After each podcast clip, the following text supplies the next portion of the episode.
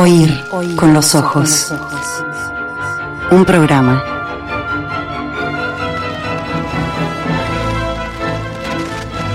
Bajo los efectos de la lectura.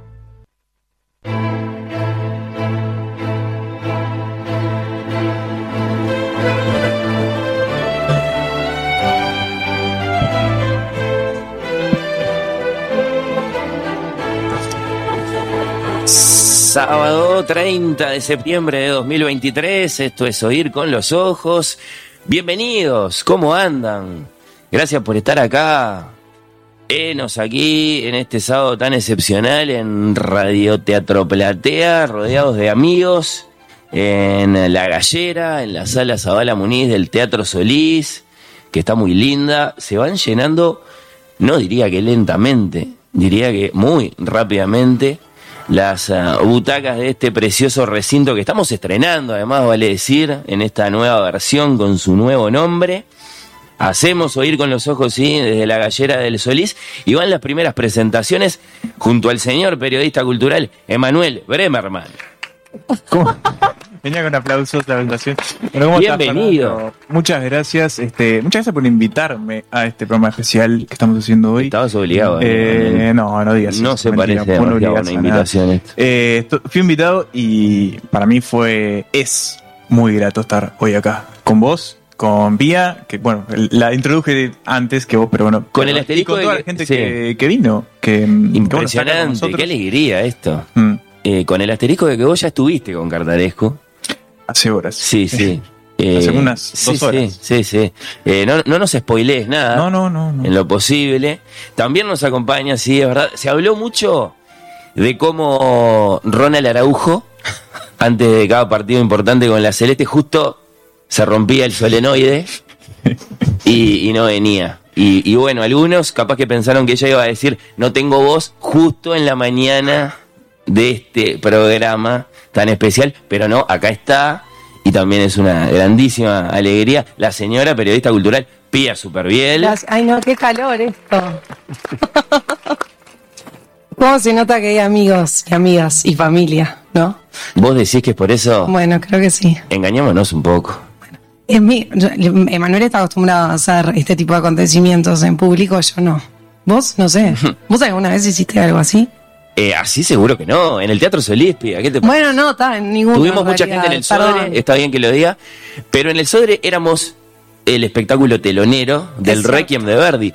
Hoy, eh, de alguna forma, eh, No lo somos. eh, este es el espectáculo central. ¿Qué vamos a hacer? Sí, podemos decir que la gente puede venir todavía porque hay lugar. Hay algunos lugares, Sí. creo que hasta lo- los podríamos contar, así. Algunos que- que que- mañanamente yo ya estoy calculando entre 100 y 150 espectadores, cuando hace instantes nada más que comenzó el programa.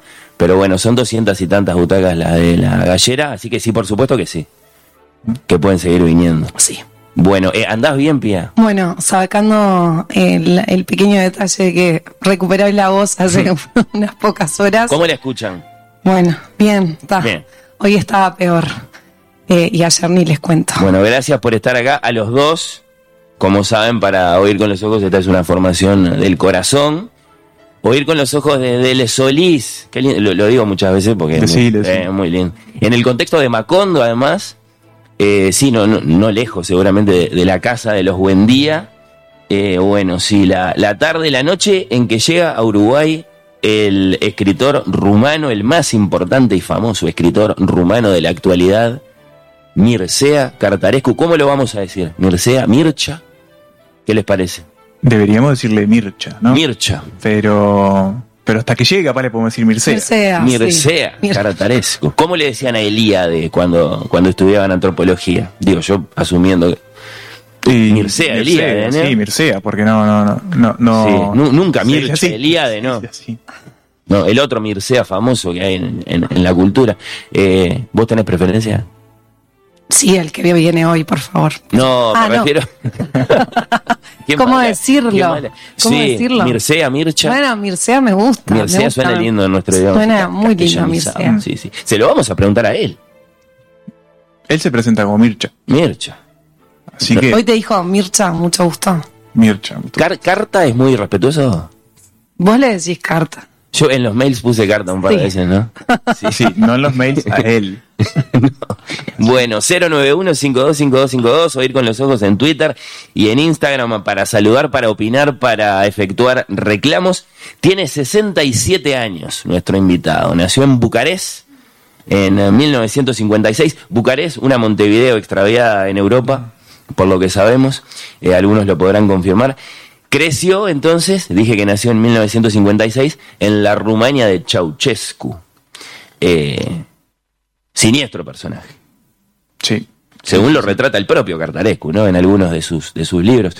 Eh, se hizo como lector, como crítico, como profesor y como escritor en tiempos en que había que dar explicaciones a la policía si uno tenía en su casa una máquina de escribir. ¿Qué les parece? Eh, su primer libro, allá por 1980, fue un poemario, Faruri Vitrine Fotografía. El rumano es muy fácil. Farur es faro, vitrine es vidriera y fotografía es fotografía. Yo, por eso yo pienso que estamos listos para, para entrevistarlo en rumano. Absolutamente. Sí, sí. Es muy musical el rumano, ¿no? Tiene algo. Tiene como un Bueno, es precioso. italiano que no es italiano, pero pero suena suena lindo. Es un idioma que se nos escapó. Sí. Se nos escapó. sí. Creo que con el italiano, con el francés nos sentimos como más hermanados. ¿Y qué, qué nos pasó con el rumano?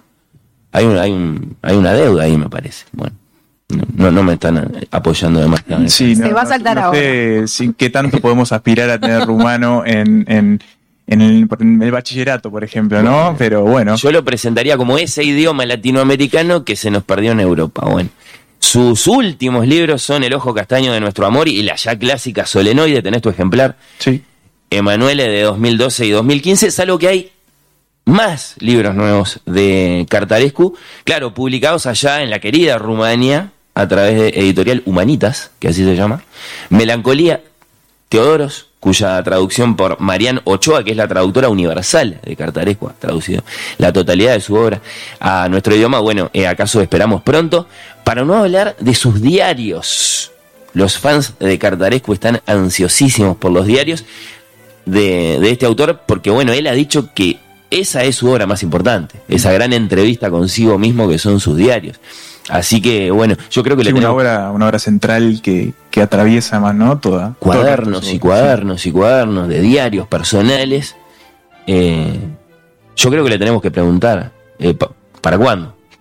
Sí, no sé si, si va a tener una respuesta, pero Pero él, Pero- él no es muy compinche con sus editores en España, con, con, con Redel de Impedimenta. sí, bueno, no elegimos, ¿no? Sus libros eh, Sí, sí, llegan sí. hasta hasta nuestras costas y bueno, las costas de todos los países hispanohablantes por La Impedimenta. Primorosa Sí, Impedimenta. una editorial muy, muy linda. Eh, ¿Cuántos bueno, tienen impedimenta en sus bibliotecas? Por lo menos un librito. Yo Eh, gente varias acá, Seguro. gente que llegó con, con los libros deseosa, me imagino, de que el hombre firme. Que armemos ¿Va a firmar? Y bueno, ¿Sabemos? vamos a ir averiguándolo a medida que avance este programa con eh, nuestras eh, productoras, ya, ya las voy a saludar, pero yo creo que sí. No, no, no me atrevo a confirmarlo por, por las dudas de que, de que sea para lío después. Bueno, eh, en cuanto a nuestro idioma, está bien, por supuesto, que, que confirmemos que Impedimenta ya completó, esto sí, Hmm. la publicación de Orbitor Sí. En rumano. Segador para nosotros, novela en tres novelas. Aripa Stanga, Pero viste cómo hasta el título. el ala de- izquierda, como sabe cualquiera. El Obvio. título de, de la trilogía hasta suena mejor en rumano. Es Orbitor precioso, sí. es Corpul, el cuerpo. el cuerpo. Aripa Dreapta, el ala derecha. Para el dibujo completo de la mariposa de Cartarescu que habrán visto si entraron por el Alegro en preciosa gigantografía, además de que están circulando estas pequeñas Tenemos por acá. mariposillas que algunos también tendrán, junto con los libros de impedimenta que pueden comprar eh, en la entrada al teatro. Cartarescu es, esto no lo disputa nadie, a mí me llama mucho la atención, pero no lo disputa nadie, el más importante escritor rumano de la actualidad. 40 años de producción poética, narrativa, onírica, sobre todo onírica, ¿no? A él no le parece particularmente fina la distinción entre poema y novela, y lo que lo une a todo es, es el sueño, ¿no? Suficientemente premiado en Rumania y a nivel internacional, por ejemplo, a Cartarescu le han dado el premio Formentor, que en su día, en los años 60, fue tan importante para la fama mundial de su admirado. Decilo vos, me lo voy a decir, yo no lo tengo que decir tantas veces en este programa. El señor Borges. El señor Borges. Y que en su segunda etapa, después de 2010, lo ganaron el Formentor, bueno, grandes como Javier Marías, Enrique Vilamatas, Ricardo Piglia, Roberto Calazo, Alberto Mangel y en 2018 nuestro invitado Mircha Cartarescu. En 2019, ¿viste quién lo ganó? No. Annie. Arnaud. La francesa Annie Arnaud, a quien el año pasado, se acordarán, le dieron el Nobel. Vos me estás diciendo. Así que, no, yo no dije nada. Ah, bueno. Pero. Lo pensaste vos. ¿Está bien? Se, ha dicho que el Formentor es la antesala del Nobel, ¿no? Que primero ganas el Formentor y después. Eh, sí, sí, sí. Vayan llevando. Entonces, traducido a decenas de idiomas, esa es siempre también una confirmación de grandeza universal. La estrella indudable de una de las editoriales más respetadas y primorosas, ¿no? Más bellas en nuestro idioma, que es Impedimenta. Eh, bueno, Cartarescu, el autor del Ruletista, tengo mi ejemplarcito. Claro, eh, este cuento alguna vez prohibido por demasiado violento, eh, es tan bueno que merece ser publicado por separado. Que Un también cuentito. forma parte de. eh, De nostalgia, ¿no? de Nostalgia, que, que bueno, es otra colección, ¿no? De, de cuentos. El ruletista, un gran cuento acerca, bueno, de ese hombre más poderoso que el azar. Bueno, yo qué sé. eh, este es el invitado que tenemos en la hora final de este programa para hablar de novelas largas como Solenoide, de poesía, del sentido de la literatura, del premio Nobel de literatura que lo entregan este jueves. ¿eh? Mm. No sé si quieren seguir esa noticia. Eh, yo la voy a seguir desde temprano ese jueves. A ver si acaso no cae para Sudamérica. Bueno, vos sos, vos sos fiel este, impulsor de la idea de que debería. Bueno, lo que yo digo es que no cae para este lado del mundo desde 2010, cuando lo ganó Mario Vargas Llosa. No cae ni siquiera para esta lengua, tampoco ha ido para España en los últimos tiempos. Eh, como que nos estaría tocando en la rotación geopolítica, sí. Y Sí.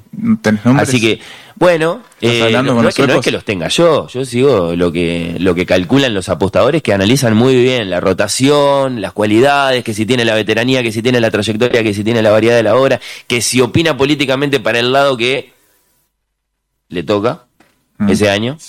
Eh, yo- yo- si, si no lo gana Cartarescu, que por supuesto, ahora queremos que lo gane él porque Sí, nos vamos a hacer amigos. Sí, eh, que, Las que- últimas entrevistas antes del Nobel. Sí. ¿Sabes cómo vamos a el dique que nos vamos a dar, sí, bueno. Del premio Nobel, sí, seguramente vamos a hablar. Creo que eh, lo tiene un poco cansado el tema, así que que se lo den de una vez, siquiera para eso, para que no les corchen más la paciencia. Eh, y yo qué sé, bueno, yo, yo le quiero preguntar por George Hagi, por ejemplo, el Maradona de los Cárpatos, ¿qué te parece? Si se acuerda del Mundial del 94, Media Comaneci, por claro. ejemplo. Lo- También. rumanos famosos, Sí, humanos famosos. Drácula. Bueno, no sé, yo le traje un regalo. ¿Vos le vas a regalar los murciélagos, Emanuel? Eh, me hubieses avisado antes. No, yo que pensé que se te iba a ocurrir. Este, No era no, no. Era muy buena idea, pero supuse que me iba a decir que no. No, te que iba a mejor decir Que no. le iba a dar timidez. Sí, obvio. Sí, sí, sí. Bueno, No, bueno.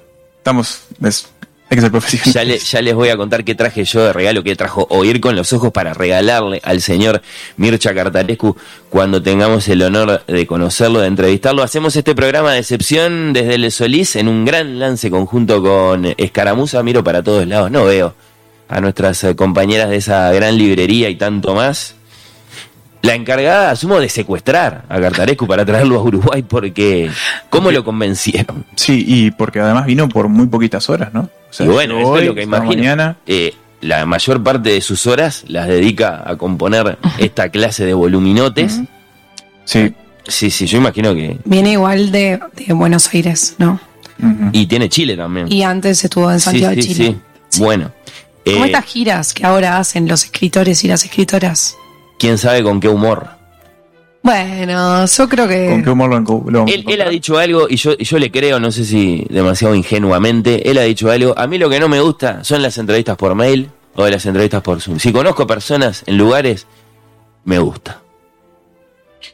Bueno, De, de bien. no. No, no, no, No, me no, parece. te y además, justo me parece que en el día de hoy hay muchas personas, va a haber muchas personas a su alrededor, así que va a estar muy a gusto. Timo.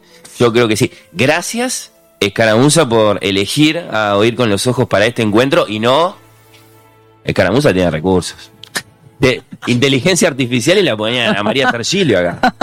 Para entrevistar a Cartarecu, ¿no? Sí. ¿O qué, o, o qué otra posibilidad? No, creo que está buena la idea. Eh, ¿Gilio? Sí, hubiese sido. Pero Sí.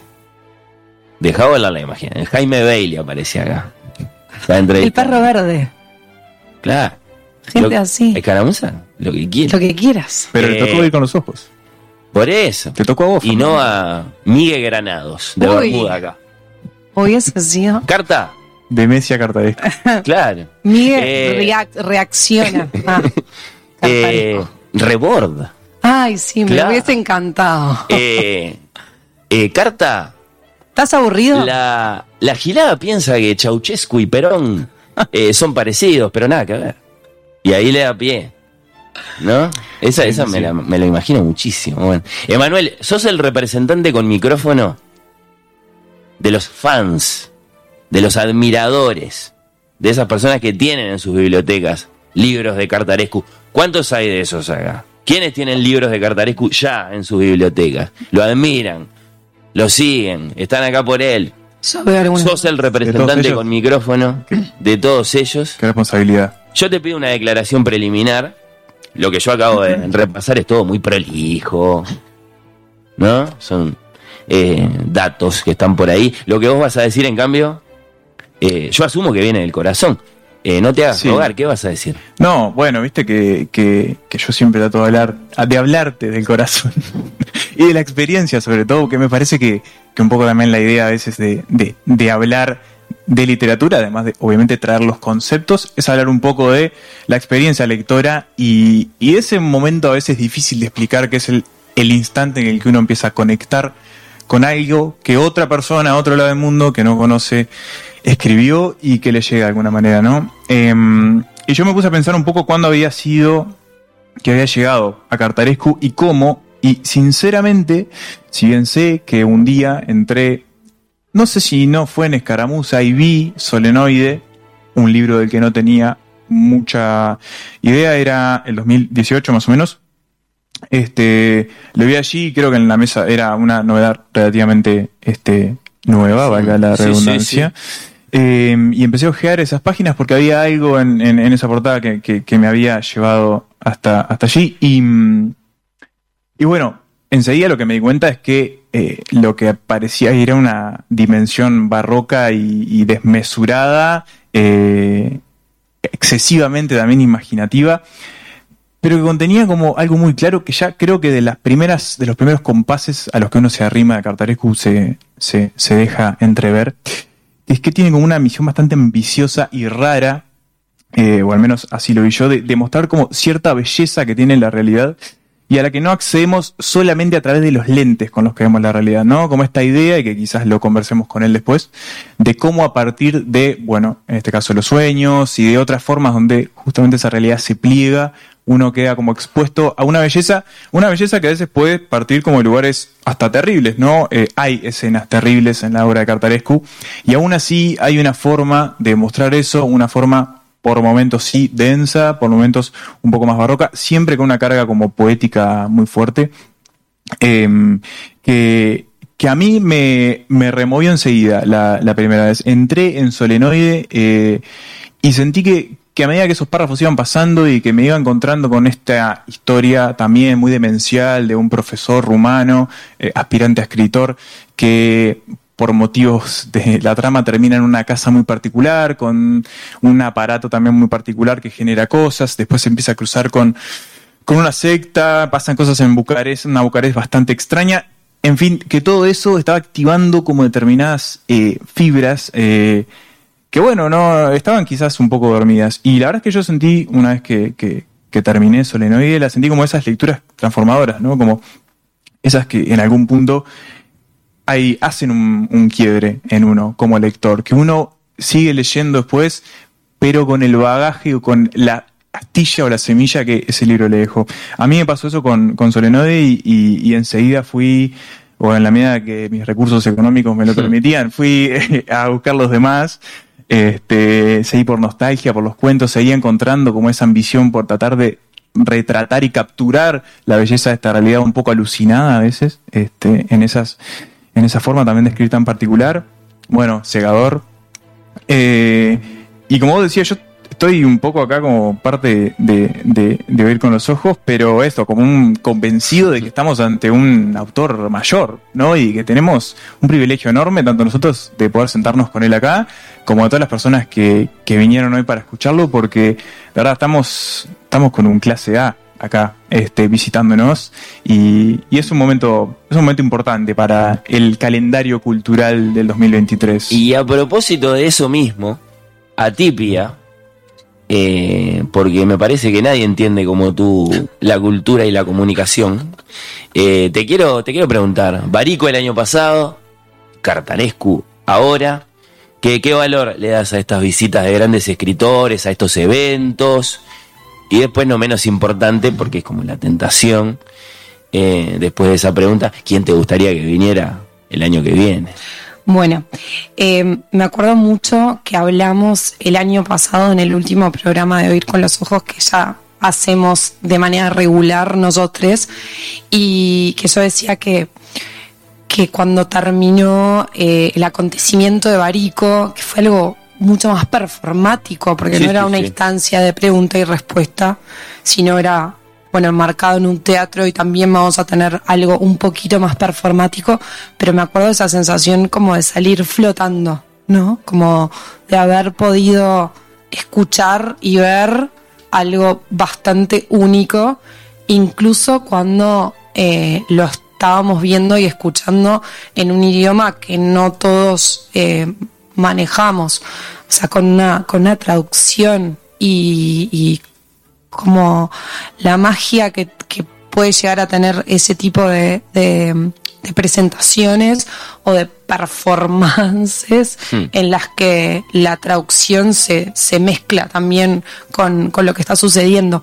Así que eh, creo que eso, Emma lo decía, y hay una cuestión como de, de que tenemos mucha suerte, tenemos mucha suerte porque estamos cerca de, o sea, hoy justo estaba escuchando eh, a Malena Rey, la editora de, de Caja Negra, la editorial esta ar- argentina, y ella decía, pensar que estos escritores, estas escritoras, que muchos llegaron a Buenos Aires por el FILBA, el festival este que, que organiza, eh, que se organiza del otro lado, y hacen 12, 14 horas para venir a, América del Sur y eso muchas veces hace que vivamos los coletazos acá en, en Montevideo. Me acuerdo cuando vino este, bueno, ahora se me olvidó el nombre del autor de Trainspotting. Irving Eh, Welsh. Irving Welsh vino Irving dos veces. Welsh vino dos veces, o sea, Sí. como que hemos tenido algunas visitas eh, muy eh, superlativas en, en los últimos años. Pero tenemos que ir a más, ¿no? Bueno, no, Viene Franzen a Buenos Aires. ¿Por qué no nos trajimos a Franzen? y bueno, porque trajimos a Mircha. No, está bien, pero la semana que viene me para todo, para todo no nos, no nos No, va, está bien, sí. está bien, está bien. Bueno, Pero yo, en- yo quiero hasta que tengamos que cantar Paren de venir, como en los 90. como los 90, Sí, sí. sí. No tenemos espacio en el calendario para tantos autores. Sí, sí, sí, sí. Y bueno, en lo que refiere a, sí, obvio, a mí me encantaría tener un, un festival un poco más robusto con, con este tipo de figuras. O sea, Franzen, también a Buenos Aires vino Brenda Navarro, que es una mexicana que Sí, me sí, sí, sí, encanta. Incluso Lucía Lichmacher, Lichmacher, que es, es argentina, pero vive hace muchos años en, en España, que también vino y me hubiese encantado que viniera. O sea, creo que, que Buenos Aires, Santiago Chile también tienen como un, un movimiento de escritores y escritoras bastante más, más este, relevante, digamos. Pero, pero ta, lo bueno sí es que hoy tenemos como estas posibilidades de giras que tal vez antes no eran tan comunes y eso me parece al final del día valioso y bueno si yo sí pudiese elegir y como hablo de como ya hablé de lo performático a mí me gusta mucho esta parte como de, de escritores escritoras que hacen como un espectáculo y creo que la que se cae, se cae absolutamente maduro. Estoy esperando que alguien la traiga. Ya lo pedí muchas veces. Es María Enríquez con su espectáculo No Traigan Flores. O sea, en el momento que ella pone en escena algo más performático, que es una mezcla de lecturas, o sea, ella lee, aparte más proyecta, por supuesto que pone música, se imaginarán. O sea, creo que está ahí como que por favor, que alguien traiga a Mariana Enríquez. Mariana Enríquez. Está acá, desde que, o sea, Mariana Enríquez vino hace bastantes años, a, creo que fue una de las ferias del libro, después no volvió a venir, por supuesto que después que ganó el premio Ralde no vino, creo que es como obligatorio traerla, además entiendo que le gusta mucho, bueno, como todos los argentinos. Pasó por oír con los ojos, pero vía Zoom. Vía Zoom. No, ella, ella es, a- es accesible, sí, sí. pero creo que una cosa es escucharla No, a ella en una entrevista o leerla en una entrevista y otra cosa es poderla ver a ella haciendo este espectáculo que además eligió.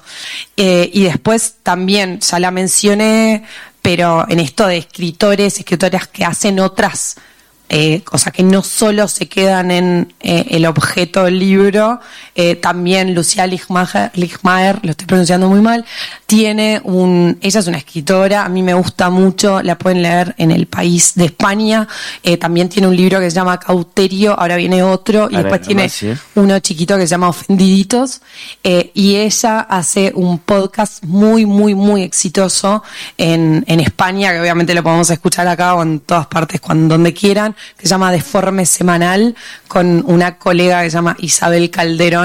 Es muy, muy, muy bueno, muy un Bueno, buen- obviamente juntan, no les puedo explicar la cantidad de gente que junta, llena teatros, o sea, como este tipo de comunicación que hoy funciona muy bien. Creo que ahí hay dos. Y bueno, ta, después, si después si, si para tirar ¿Puedo pedir así dos? como un poco más, un poco más lejano, digo eh, Rebeca Solnit, creo que es un, es un buen nombre para traer también. Sí, sí. Para decir tres mujeres. Sí, ¿Vos, vos querés tirar uno, Bremer? ¿Puedo? Sí, uno. Te, te damos uno. Stephen King. Ay, no, no. Pero viaja Stephen King, ¿va a algún lado? No, no, Creo que no, la ¿no? verdad que no sé, pero, pero Qué lindo. pedir, ¿Te ¿no? imaginás Stephen acá? Qué lindo. ¿Qué le preguntarías? No, me, no sé. Primero le pido que me firme los libros. Después vemos si le pregunto algo. Bueno, bueno. Eh, acá estábamos haciendo Oír con los Ojos de la mano de Yara López, que anda por ahí, nuestra productora de aire esta noche. También de la mano de Guillermo y de Valentina, que son colaboradores eh, tan invisibles como fundamentales para este programa. Saludos, reverencias para ellos. Valentina, eh, por favor, donde quiera que estés, ¿podrías recordarnos cómo se llama este programa? Oír con los ojos. ¿Te acordás en la Guerra de los Mundos, Emanuel, que en un momento a Tom se, se, se le ocurre cómo hacer para arreglar los autos que están todos rotos, no funciona ninguno? La de Spielberg. Sí. O sea, no, no, Sí. no es la no. Bien. No, no, no creo que este se detalle No. en la novela No, de H.G. no, Wells. Por no. eso te iba a decir. Eh, llegan los extraterrestres, están todos los autos rotos, no anda ninguno, y a Tom se le ocurre, porque es Tom, ¿qué es lo que hay que hacer? ¿Sabes que no me acuerdo? ¿No te acordás? Me Le dice al mecánico mientras corre con uno de los gurises, el solenoide. ¿No te acordás de eso? Es cierto. Bueno, Sí, sí, sí. eh, ¿dónde está acá? Eh, Solenoide, que es un poco de la vida breve de Cartarescu, yo me atrevo a decir, data de 2015, apareció en 2017 en castellano, en 2018 se la compró Emanuel, en Escaramuza son 794 páginas, contando ahí un puñado de, de epílogo. Eh, muchos de nosotros la leímos. Luego, la pregunta acá en estos minutos es, ¿cuál es la novela más larga que leyeron? Como para empezar a conversar, ¿no? Después, ¿vale la pena dedicar meses, incluso años, a fatigar cientos y cientos y cientos de páginas para conocer la vida del señor profesor que quiere ser escritor? Por ejemplo, ¿cuál es la novela más larga que leyeron? Pueden gritar sus respuestas Sí, si quieren. sí, ¿eh? queremos la respuesta también de, de la gente, obviamente. Eh, Vamos a regalar tres cartarescus. Y no hay sorteo, vamos a elegir respuestas. Ah, vamos a elegir. Sí, vamos a elegir ¿Cuál una es? cada uno. Ah, ok. O sea que se tienen que esforzar, digamos. No, porque a lo mejor ¿No? a mí me seduce que el que dice guerra y paz. No está. Muy Pero tiene que haber arbitrario. Es para vos. Tiene que haber Muy- algo. ¿eh? Así de arbitrarios somos. Eh, pero ¿por qué arbitrario? Leyó Guerra y Paz el tipo. Mil páginas. Tolstoy la escribió siete veces esa novela, o mejor dicho, la obligó a su esposa Sofía que la copiara siete veces. Otros tiempos. Tres. Eh, no, está bien, puede haber una respuesta. Sí, Un poco más florida. no sé. Un poco más Capaz que hay esa esmerada. persona que solo lee novelas breves, como vos, Pia, que en general lee novelas. Es cierto, Sí. es bastante Eh, cierto, pero ahora vamos a discutir qué es una novela larga. Bueno, está bien. Y dice, yo voy a elegir una novela larga, porque la vida es corta. Voy a elegir una novela larga y le voy a dedicar Sí, obvio. Sí, hay una cuestión de Y ahí ejemplo. la ¿Cuán- cuestión es ¿Cuántas novelas, ¿Cuántas novelas largas leemos por año? Y qué novelas largas elegimos. Está bien lo que vos decís. Hay que arrancar partiendo de, de establecer qué es una novela larga. Sí. 500 páginas no. No. Sí, para mí sí. Eh, Esa- esta, esta es una típica 500 discusión. páginas, no. Me- eh, Novela me- me, me voy al verano, me voy al verano y siempre llevo una novela larga. Pues este verano mi novela larga fue Encrucijada de Jonathan Franzen. Bueno, esta tiene, tiene 500. tiene como 800 páginas. No, no, no tiene tantas.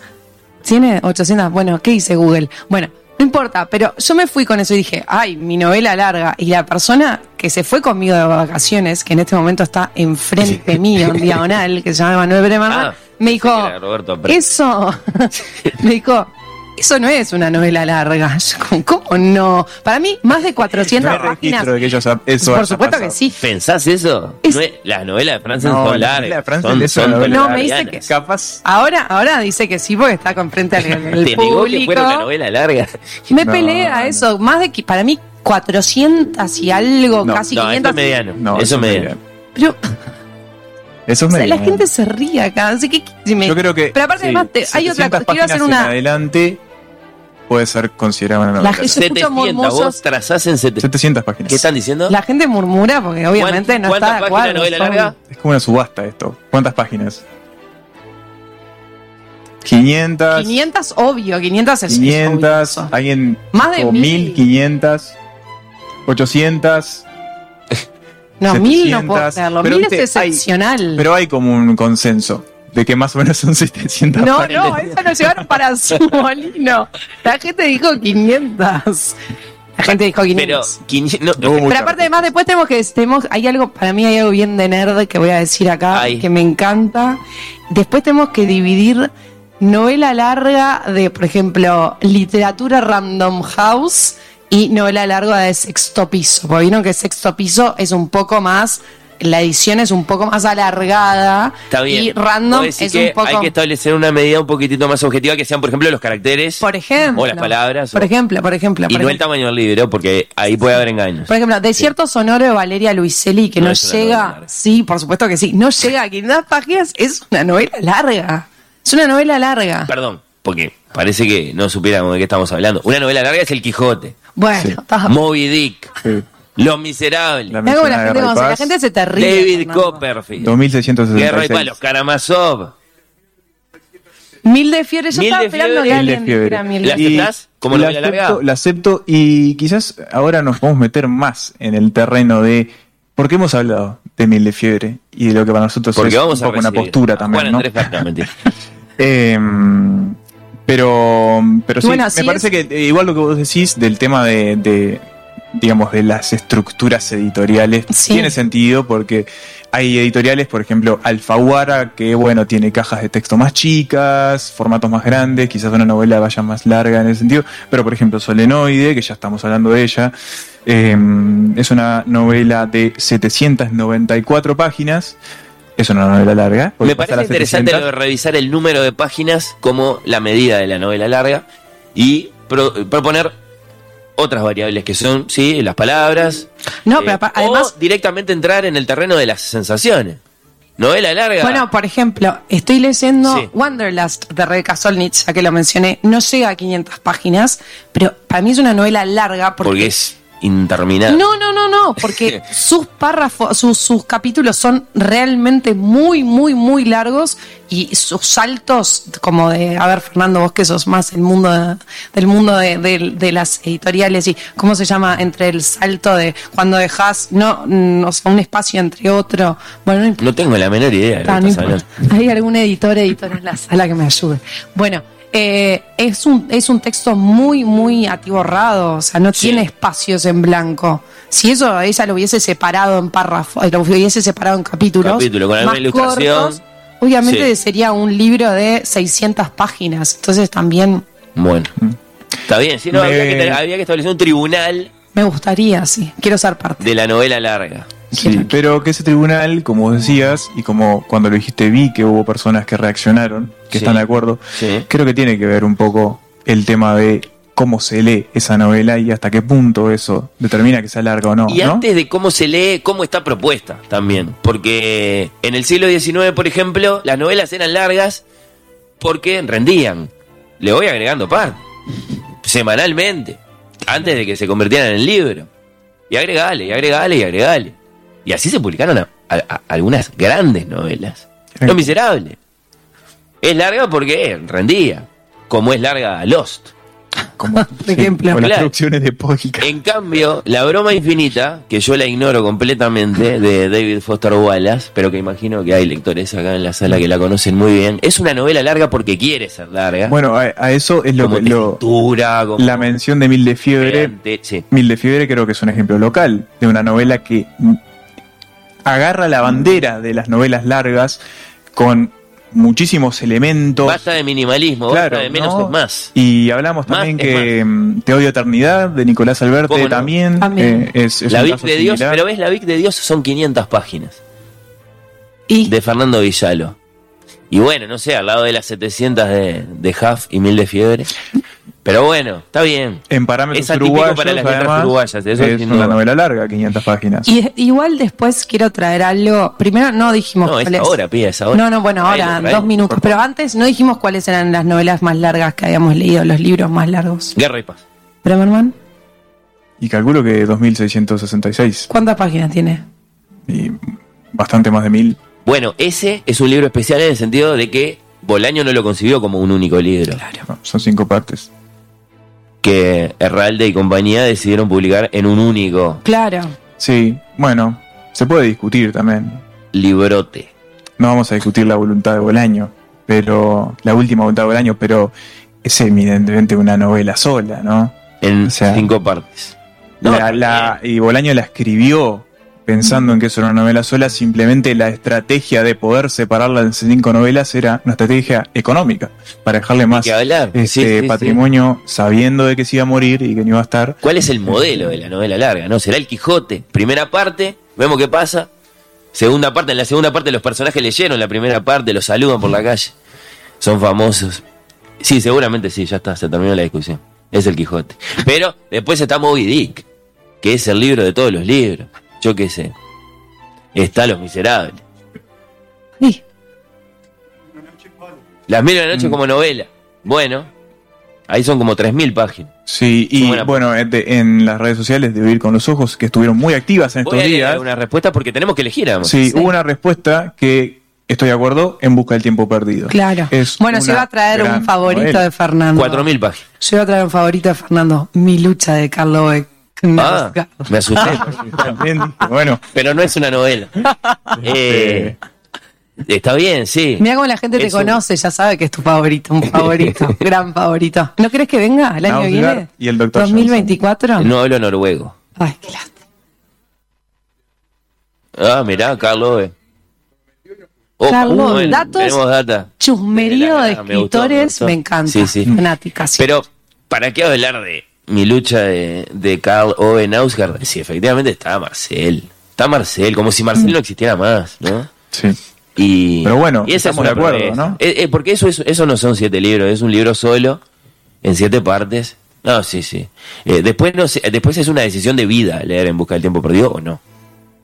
sí, vas a leer qué dijeron las personas que... Voy a leer, sí, voy a leer, sí. Pero leer novelas largas ahora, tan lejos del siglo XIX, tan lejos del Quijote. Podemos hablar, por bueno, favor, del sí. eh, aparato libro y el peso del libro. ¿Hasta qué página se le da una oportunidad a una novela larga? An- antes de abandonarla. ¿50? 50 te quedas afuera del nombre de la rosa. Por ejemplo, Humberto Eco escribió las primeras 100 como prueba para Araganes, para No, eh, Apurados. 250. 250 Y de bueno- los Karamazov, por ejemplo, antes de decir no puedo. Yo lo mantenía Basta. a las 500, así que imagínate. ¿A las Pero- 500? Este, En capítulo. Sí, Bueno, También. Es, es una medida interesante también, sí. Sí. Sobre todo para darle una oportunidad con un poco de coherencia. Bueno, cerrá esto y vemos qué pasó. Claro. Sí, sí, sí. ¿En qué punto de la lectura tiene que empezar, sí o sí, lo que llamaríamos la bajada de lo que está allí, ¿no? Porque eso es lo que uno espera. Ah, claro. Y ahí, y ahora no, y ahora no quiero parar más, como le pasa a los chicos con Harry Potter. ¿cuándo debería ser eso? Bueno, creo que cada libro. Yo creo que tiene que estar en la primera página y si no, no. El, el problema es que muchas veces la primera página es muy buena y después ni que hablar. Sí. Después no pasa nada. Pero eso le pasa a los mejores. Eh, no vamos a decir a Cartaresco no. No, no le pasa. A él no le pasa. Jamás. Eh, Ay, me- ese, ese es mi, ese es, es. Ay, Sí. me- ay, se viene, claro, porque no mencionamos con ese de los Sí. candidatos. Bueno, eh, Aira siempre está en las quinielas, Sí. en las Sí. loterías, en las apuestas. es Eh, el latinoamericano. Eh, desde parece, Inglaterra ¿no? siempre dicen que lo que le falta a Aira es un gran hit, Claro. que por eso no gana. Porque Daniel no tenía el acontecimiento, ya sabía todo el mundo que estaba el acontecimiento. No, no tiene, no, no es un tema de extensión, Daniel no jamás escribió un libro de más de 100 páginas, pero, pero le falta el hit Aira, me parece. Hmm. ¿Alguien sabe decir el título de un libro famoso de César Aira? Rápido, fácil. Cumpleaños. Sí, está bien, ahí hay un, un erudito. Bueno. Eh, sí, sí, voy a compartir eh, respuestas. Está bien que repita que vamos a elegir eh, lectores, lectoras para regalar Solenoide, Lulú y la, la, gente que está en la sala puede participar a través de redes esencial, sociales la- o a través de ya- WhatsApp. Pero, pu- ¿cuál es la novela más larga que leyeron? A ver, por ejemplo, vamos, a, vamos Acá a- atrás. Allá él levantó la mano.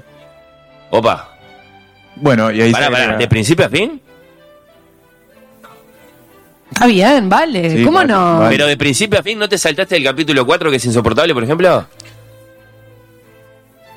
que comprometa mi posibilidad de llevarme un libro. Yo voy con la chica de acá atrás tuya, que no la ves.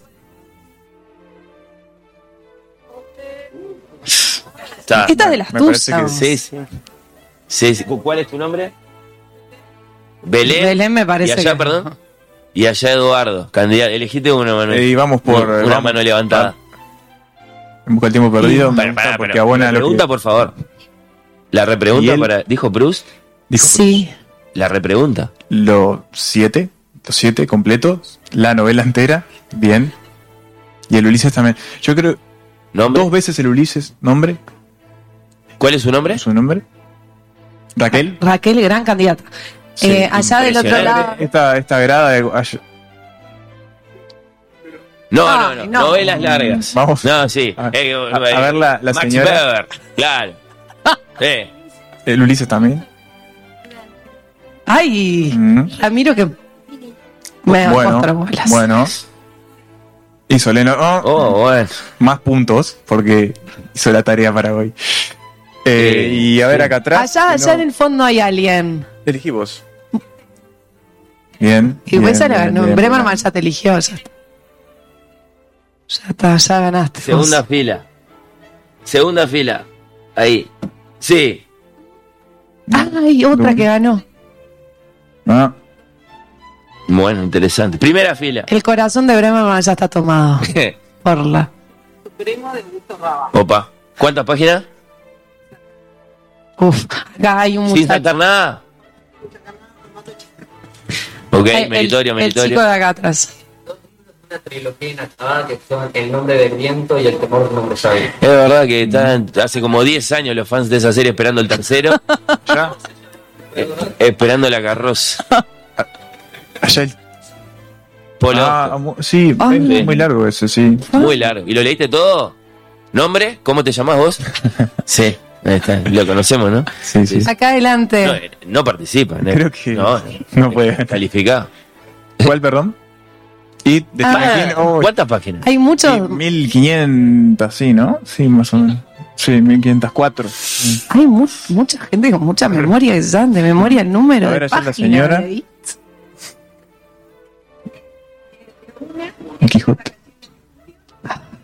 paz en la de septiembre porque impresionante la literatura con la literatura. Mm, sí. Guerra y paz en una semana. Ve Un curso con Víctor Hugo Morales y después lees la novela. Bien, A mí me llevó dos años. Sí, sí, te creo. ¿A, a ti cuánto te llevó Guerra y Paz? La leí en enero, Unas vacaciones de verano. Belén, vacaciones de verano. las mil y una noche y, y Canción de Fuego, todo lo que está publicado. Tre- Uf. Tremendo, tremendo. No, no, sí. Hay, hay, hay Nos están dejando A ver, mal a nosotros, a los conductores del programa. miserables. ¿Completo? yo aclaro eso, ¿eh? No vale saltarse nada. Tampoco tenemos Ah, cómo pedir yo, yo leí Moby Dick, ¿no? pero, ¿te pensás que me leí toda la parte No. esa de la, de- No, la? El, No, el aceite de ballena. Un salto, pero de. claro. Y eso no es leer una novela larga. Primera fila. ¿Cómo no? ¿Quién fue el? ¿Y, ¿Y no leíste los otros dos? Bueno, ah, fue el autor de libros voluminosos también. tengo a Sofi que leyó El Jilguero, que esa la leíste vos también. Sí. Pero Eh, vos solo por trabajo. Le- acá hay gente bueno. que solo lee libros largos, es impresionante. Belén suma puntos. Eh, ¿Cuándo hacemos el programita de los libritos cortos? eh, el día que venga, Para el programa. Anier, ¿no? Ah, Halfon, que Eduardo Halfon me gusta mucho Bueno, también. está. Librito corto. Yo que sé, Ana leyó El Evangelio según Jesucristo Saramago, de ninguna manera es una novela larga. Esa. Eh, Ana, yo. 1Q84 dice Lucía de Murakami. que igual eh, la muerte del comendador es más larga, ¿no? Bueno, eh, caramba. Eh, yo qué sé, El corazón helado de Almudena Grandes dice Marianela, seguro que Belén la leyó también. Sí, sí, sí. ¿Qué más? Bueno, eh, 4321 apareció un montón. Eh, no solo Pablo la leyó. Sí, sí, sí. Eh, so- solo una selección de respuestas vía Instagram. Tengo otras tantas vía Twitter. ¿Qué les parece? ¿Qué? No, no, no llegamos a, pero Qué a- a la- difícil. no, no pasamos ni por la esquina de una conclusión. No. Eh, no. Sí, que una novela larga es a partir de 500 páginas. ¿No era Esa es la conclusión 700? definitiva. Es la conclusión ¿No robada. habíamos cerrado en 700? ¿No? No. Bueno. Eh, Este- No, bueno, la conclusión que podemos sacar es que eh, hay, muy buenos lectores en, En la sala hay muy en buenos la sala. Iba a lectores decir entre los oyentes de Oír con los Ojos, seguramente la mayor parte de las personas que están acá no saben que es Oír con los Ojos, entraron por error o solo vinieron a ver a, a Cartarescu. Y pero- estábamos nosotros sentados acá. Claro, y les tocó. Eh, María Esther dice el arcoíris de gravedad de Pinchon. Mm. Como no, Submundo de Don del Hilo, dice Mr. Lemon. Eh, ese es un famoso libro largo eh, y muy intimidante, ¿no? Al punto de que, de que nadie lo lee. Bueno, eso- esa El Conde de Montecristo. Inés- Belén, Belén. Vamos. Se agranda esa lista. Eh, impresionante. Vero leyó El Quijote. Creo. Igual el Quijote, Sí. por ejemplo, ah, como la ¿Qué es señora dijo. Sí, yo iba a decir lo mismo. Quiero ¿qué es decir esto, porque la señora habló de eh, sus años cuando iba al liceo y lo leyó en literatura. ¿Vale ahí? ¿Cómo Cuando no? es obligado. Está bien. Eh, eh, no, es cierto que, que se supone que un, la, la experiencia de leer una gran novela de mil páginas o qué sé yo es una de esas cosas que le quedan a uno para la vida, ¿no? Y, y eso no se suele corresponder con los años de estudiante, salvo que muchas veces esa es la oportunidad que tenemos en Mm. nuestra vida de, Sí. de asomarnos a la gran literatura, al liceo, y después, quién sabe por qué, nunca más. de Juan Pablo, sí, Nobel 675. Vale, vale, ¿cómo no? Vale, Pamuk. Sí, Ah, es cierto, sí, estuvo es en Uruguay, cierto. Pamuk. Flamante premio Nobel era aquel famoso. Un gran escritor. Pamuk, que sacó el libro nuevo el año pasado a propósito de una. Igual para Bremerman eso no es un libro largo. No, como no, sí. No, sí, dijiste sí. más de Es 700. casi 700. Ah. Bueno, qué sé yo, eh, tenemos un montón de respuestas. Y te- Crimen y castigo. Sí, está bien, es, larga, es más larga los Karamazov, ¿no? Y creo que los demonios también. Pero te reconocemos, eh, Raquel era, ¿no? Que es, muy- es larga, sí, el crimen y castigo. Lo que pasa es que es muy apasionante, se lee muy bien, ¿no? Sí. Esa es una obra de teatro. No, no, Raquel. No, no, no, no. no. No, no. Eh. Eh, acá piden que hablemos de Ayn Rand, bueno, la favorita de, de Milei, de Macri. Eh, ¿Y la de rebelión de Atlas. era? No, no, ¿Eh? de ¿De Don quién? Draper no. No, de Bar Cooper. De Bar Cooper. De Bar Cooper, sí. ¿Qué dicen por allá? Ah, bueno, Almudena escribe unos novelones. Sí, sí, muy ambicioso. Escribía ¿no? largo, así es. Sí. El- bueno, eh, Margaret Mitchell, saludos. Julia Navarro también. Dime quién soy. ¿Cómo no? Sí, sí. ¿Quién, quién leyó Segador acá? Las tres novelas de Segador. Ah, ahí les tiré un desafío. Fanáticos Ella, en ella leyó serio. Guerra y Paz en una semana. Podías leer. Fanáticos en serio, Fernando, no llegó. So- solo dos de Segador. ¿Qué querías agregar tú? Dale. obligatorio leer un libro, pero que después te puede gustar. Claro. ejemplo, a un libro que te enseñan de Cohen, eh, Mundo de Sofía. ¿no? A favor de la obligatoriedad de la lectura. ¿Verdad? Sí, sí, sí, porque los resultados pueden ser buenos. A veces. De- claro, no, no siempre es. No siempre es. Claro, sí, sí, sí. Eh, así que ah, hay lectores de segadora acá. Allá dos, ¿alguien más? Dos también, dos Ahí. también. Dos allá. Bueno, es cierto que acaba de llegar el, el, el- el ala izquierda, acaba de el ala derecha. Derecha. El ala derecha acaba de llegar eh, a, a las librerías de Montevideo, así que imagino que ya se lo compraron todos, o están en eso, o están juntando. Juntando los los morlacos. Mm. Sí, sí.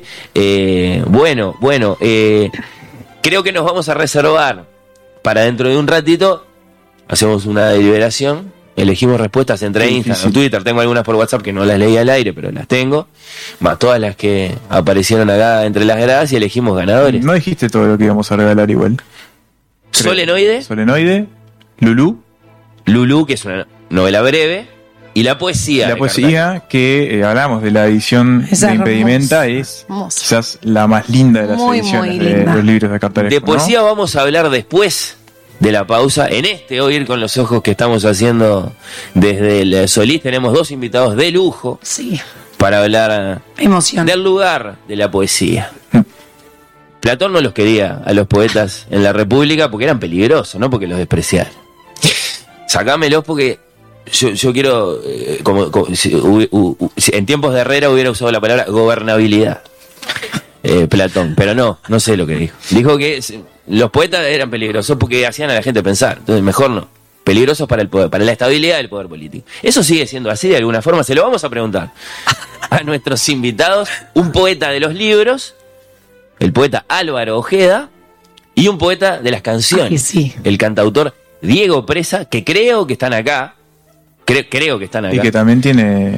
También tiene un libro de poesía en, en Pez en el Hielo. Es verdad, sí, sí, sí, poeta de las canciones y también, cómo Sí. no, por, por, por escrito en, en, en papel. Pero nos vamos a ir a la pausa con una canción de novelas largas. ¿Quién la puede adivinar? ¿Quién adivina qué canción de novelas? Es la canción de novelas largas. ¿Nadie la sabe? ¿Nadie, la- nadie, nadie se anima a adivinar? Escucho, no ¿eh? Estoy escuchando. ¿No? Te- con todas las novelas largas que leyó, hay una canción de novelas largas. Es la historia de un tipo que quiere que un cierto editor le publique su novela y le cuenta, es una novela, ¿no? a thousand pages.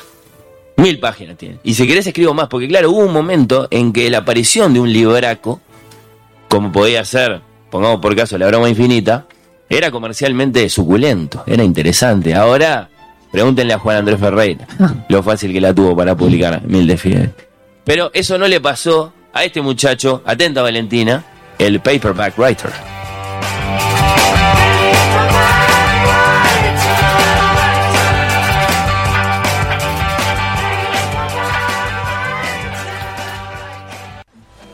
Oír con los ojos. Temporada 7. Oír con los ojos. Un programa bajo los efectos de la lectura.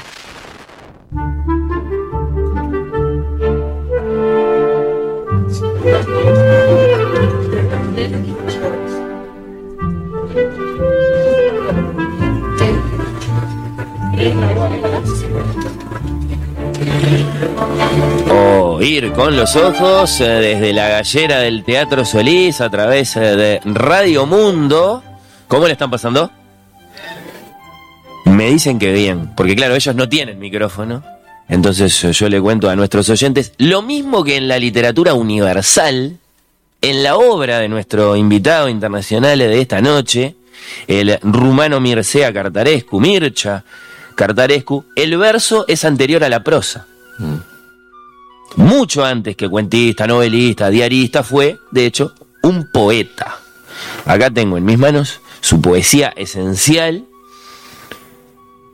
que algún curioso lector, imagino, querrá conocer más allá de Solenoide, de Segador, etcétera. ¿Qué lugar ocupan, nos preguntamos en estos minutos, los poetas en este mundo nuestro? El mejor elogio que han recibido los poetas a lo largo del tiempo es quizá el de Platón, que los quería expulsar de la República, no porque los despreciara, porque los considerara insignificantes, sino todo lo contrario, porque los consideraba peligrosos para la estabilidad del poder político, por las semillas de pensamiento que acaso plantaban con sus versos en sus oyentes y lectores. ¿Eso sigue siendo así, de alguna forma? Lo queremos discutir en este prólogo uruguayo, en esta entrevista telonera, con dos invitados de lujo, un representante de la poesía en los libros, el poeta Álvaro Ojeda. Bienvenido, Álvaro. Muchas gracias. Muchas gracias. Y un representante de la poesía en la música, que también tiene algún libro, el cantautor Diego Presa. Bienvenido. Tú también. Brevemente, de la vasta obra poética de Ojeda, lector apasionado de Philip Larkin o de Amanda Berenguer.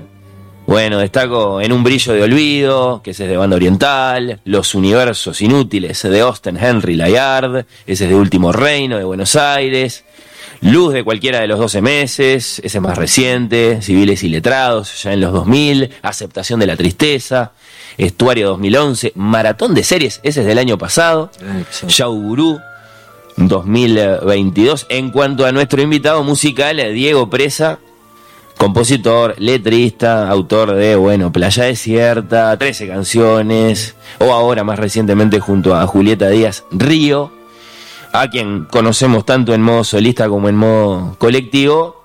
Digamos que es integrante de Buceo Invisible, que de 2021 graba y se presenta a dúo con la argentina Julieta Díaz, que supo ser miembro del trío acústico El Astillero, con ese nombre onetiano, junto a otros dos admirados artistas que son Garo Araquelian y Gonzalo Denis. Es un lujo tenerlos a los dos, les agradezco mucho. Y la pregunta es, ¿está viva la poesía o es su fantasma lo que tenemos ahora a 2500 años de la República?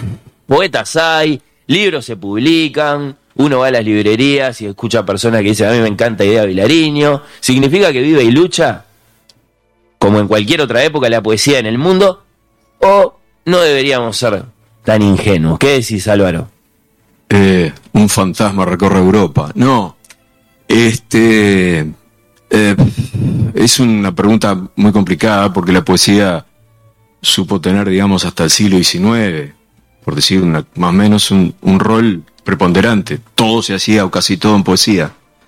Este, desde la filosofía a la épica, bueno, las reflexiones, las aventuras, este, las novelas, o lo que luego fueron las novelas, se escribieron en poesía.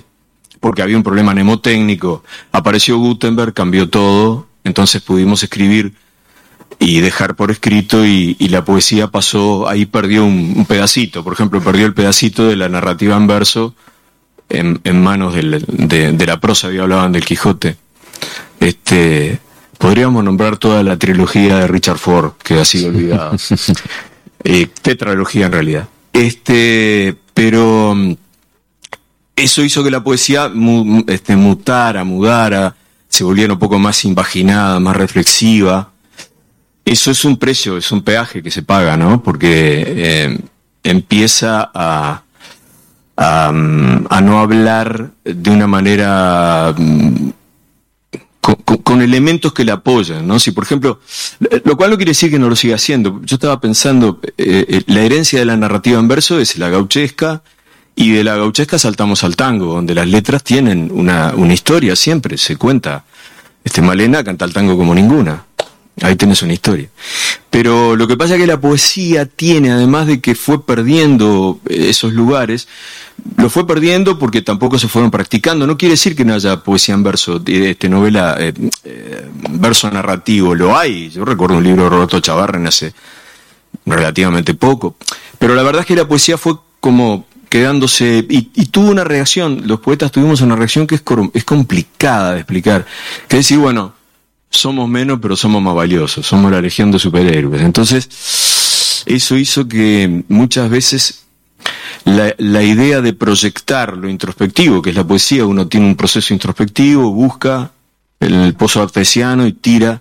Ese, reclam, ese reclamado prestigio tal vez no haya sido la mejor de las reacciones. No, claro, porque eh, a mí me, duele mucho decir que la poesía tiene una enorme cantidad de público, pues no es verdad. Yo- el público de la poesía uno los ve en los boliches, es gente que va a otros boliches y lo conoce. No hay un enorme público. eh, hay muchísima gente que escribe textos que, que bueno, eh, los cataloga de poesía, pero habría que, que ver, porque eh, el otro problema con la poesía es que es la búsqueda de un equilibrio de muchos desequilibrios. Cosa que no le ocurre a la prosa, porque yo puedo empezar a decir, bueno, anoche me senté tranquilo en la puerta de mi casa y vi pasar un perro, y nadie me va a exigir nada más que la historia sea más o menos razonable, ¿no? O, o más o menos llevadera. La poesía tiene leyes. Y la poesía tiene algunas leyes que son, tú no fíjate que tiene una unidad básica que es el verso, que no es lo mismo que la oración y la frase. Yo escucho poetas decir, en esta oración, no, no hay oraciones, en la poesía hay versos, ¿no? Bueno, entonces ya, ya tenemos un problema. El verso tiene una métrica que puede eh, escandirse de una manera distinta que Aún si el verso ve- libre, ¿no? Aún el verso Sí, libre, sí, claro. claro. Y vos no podés hacer un, un poema de 754.500 versos, porque te morís como el tipo que se murió ahogado leyendo una novela que no tenía comas. Te morís. Entonces, esos, hay un problema fónico en la poesía. La poesía tiene que sonar bien. Lóbrega rosa que tu almizcle fluvias. Eso suena bien. Después tenemos que ver el contenido de eso. Pero si yo te digo a vos, quisiera verte volver en una tarde de enero, nadie duda que hay dos versos, octosílabos, de una chacarera de Hernán Figueroa Reyes, de una samba de Hernán Figueroa Reyes. Quisiera verte volver, hay una necesidad de algo evocativo que se perdió. ¿Qué se perdió? Un amor, eh, un amigo, los padres, un hijo, en una tarde de enero, en la explosión del verano. La concentración de la poesía. La sinopsis Sí. la- y la síntesis. El poeta no te puede dar 570 datos sobre una cosa, te tiene que dar un par de datos. Entonces eso eh, le pega a la poesía, la hace difícil y requiere de un, de un cierto ejercicio Y se ha ido acorralando entonces en ese lugarcito. y en un en lugar muy lo que discursivo. conserva todavía es. ¿Qué cosa? ¿Qué, qué no perdió? Si es que perdió toda esa otra llegada que Perdió la, no la gran perdió la pasión. social. No perdió la pasión. La, gente tiene pasión, digamos, los que escriben eh, textos de poesía tienen pasión. Este, no, yo, yo no voy a hablar de, de las ventas y todo lo demás, porque eso no tiene nada que ver con la literatura, ¿no? Acá estamos hablando de arte literario. Por lo menos si un tipo vende mucho, deberíamos, por lo tanto, reconocer que Tirate al río en la parte más profunda, Pablito Ortega es un gran poema. Quiero volver a eso después. Quiero eh, Bueno, ese- la reacción de, de Diego. No, que ese punto es interesante. Sí. A mí, es una de las capaz que cualidades que a mí me, me, me, me parece más que se puede resaltar de- del estado de la poesía eh, este es como su su marginalidad ¿no? este que es algo que a mí me, me- de alguna manera me, seduce también es como un eh, eh, de alguna forma un espíritu que va al margen de, de- de- del mercado, por ejemplo. Que eso es algo, este, al, margen incluso hasta de, de- de la, de, la, de- la mirada crítica, ¿no? Como que recorre eh, por arterias desconocidas, a- capaz que al, al gran ojo, ¿Pero no quieren ser millonarios los poetas entonces? ¿Eso estamos diciendo? No, no, pero más allá de eso, este, eh, como que suceden cosas. Eh, la pregunta era si estaba viva o no la poesía. Sí, ¿y vos qué decís? Yo digo que sí. Este, yo tengo hijas adolescentes. Este, una de ellas está cumpliendo años hoy. Eh, festeja su cumpleaños, pero, pero no me invitó. Este, a la madre tampoco. Eh, eh, y, y bueno, es- eh, ahí suceden cosas, están sucediendo cosas. Hay una, un interés por la poesía, más allá, no tiene que ver directamente con influencia mía ni, ni ahí, este, pues sus amigos también. Hay un interés por la poesía, por, por la palabra, por la palabra dicha, por, por, por poetas particularmente, Silvia Plath apareció, por ejemplo. Ah, mirá. Este, y, y, y sucede, bueno, varios proyectos con, que, que trabajan con adolescentes, ¿no? Este, eh, recuerdo en el cambio de los perros, era, ¿no? Puede ser. Eh, Ahí juega lo biográfico un poco, Sí. ¿no? La atracción por la figura que puede ser Silvia Plath, como puede ser bueno, pero siempre. Eh, esa- esa Vilariño, que también sí. históricamente ha sido una figura muy magnética, Sí. ella más allá del- del- del- de, los méritos de sus versos. También. Pero vos, vos confirmás. Pero, se termina leyendo poesía. Sí, a veces, claro. ¿no? Este, más Son de las, de las personalidades. Ahora, podría decirse quizá que la poesía, a diferencia de lo que insólitamente acaso está pasando ahora con la filosofía, la poesía no está de moda. No tenemos eh, gurús del optimismo, la superación personal, los temas de nuestro tiempo, todo eso, convenciendo a lectores de todas las edades de que lean a Ovidio o a Keats eh, o a Ida Vitale o escuchen a Dylan, como si los tenemos vendiendo las meditaciones de Marco Aurelio o, o los libros de Byung-Chul Han, ¿no? Si eso es malo o bueno, vos decías, a mí la, la marginalidad me atrae. Eso me gusta. Decías eso. Eh, claro. Pero Vos preferís que no se ponga de moda la poesía. Platón tenía razón igual. este, había, ¿Pero en qué sentido? A ver, ¿siguen siendo peligrosos los poetas? Sí, por lo menos para una este, para una ciudad luminosa y limpia como la, la- la que se imaginaba Platón. ¿no? Este, claro, bueno. Ordenada. Eh, no sé si, si somos vecinos deseables. Están más integrados. Hay una, ¿no? hay una ¿Qué decís, larga, una larga, larga. este, hay- hay un librito precioso de un poeta peruano que se llama Mirko Lauer que dice lo- que se llama Los poetas y el poder y hace una revisión de todos los, de algunos, de los que tuvieron líos con el poder, pero digo Ovidio, Exiliado. Ovidio exiliado por en- enorme cantidad de versiones, pero básicamente por un enfrentamiento con, con el emperador Augusto, ¿no? Ovidio. Dicen que se fue a vivir, mirá, es una casualidad, eh, a, a lo que ahora es Rumania. ¿no? Bueno, Sí, es que sí, el mejor, la mejor novela sobre Ovidio es escrita por un rumano, por Vintila Oria, se llama eh, Dios nace en el exilio, en la marginalidad. ¿no? Está bien. La idea de divinidad nace en la mar que fue premio Goncourt, fue una novela que se leyó mucho en una época.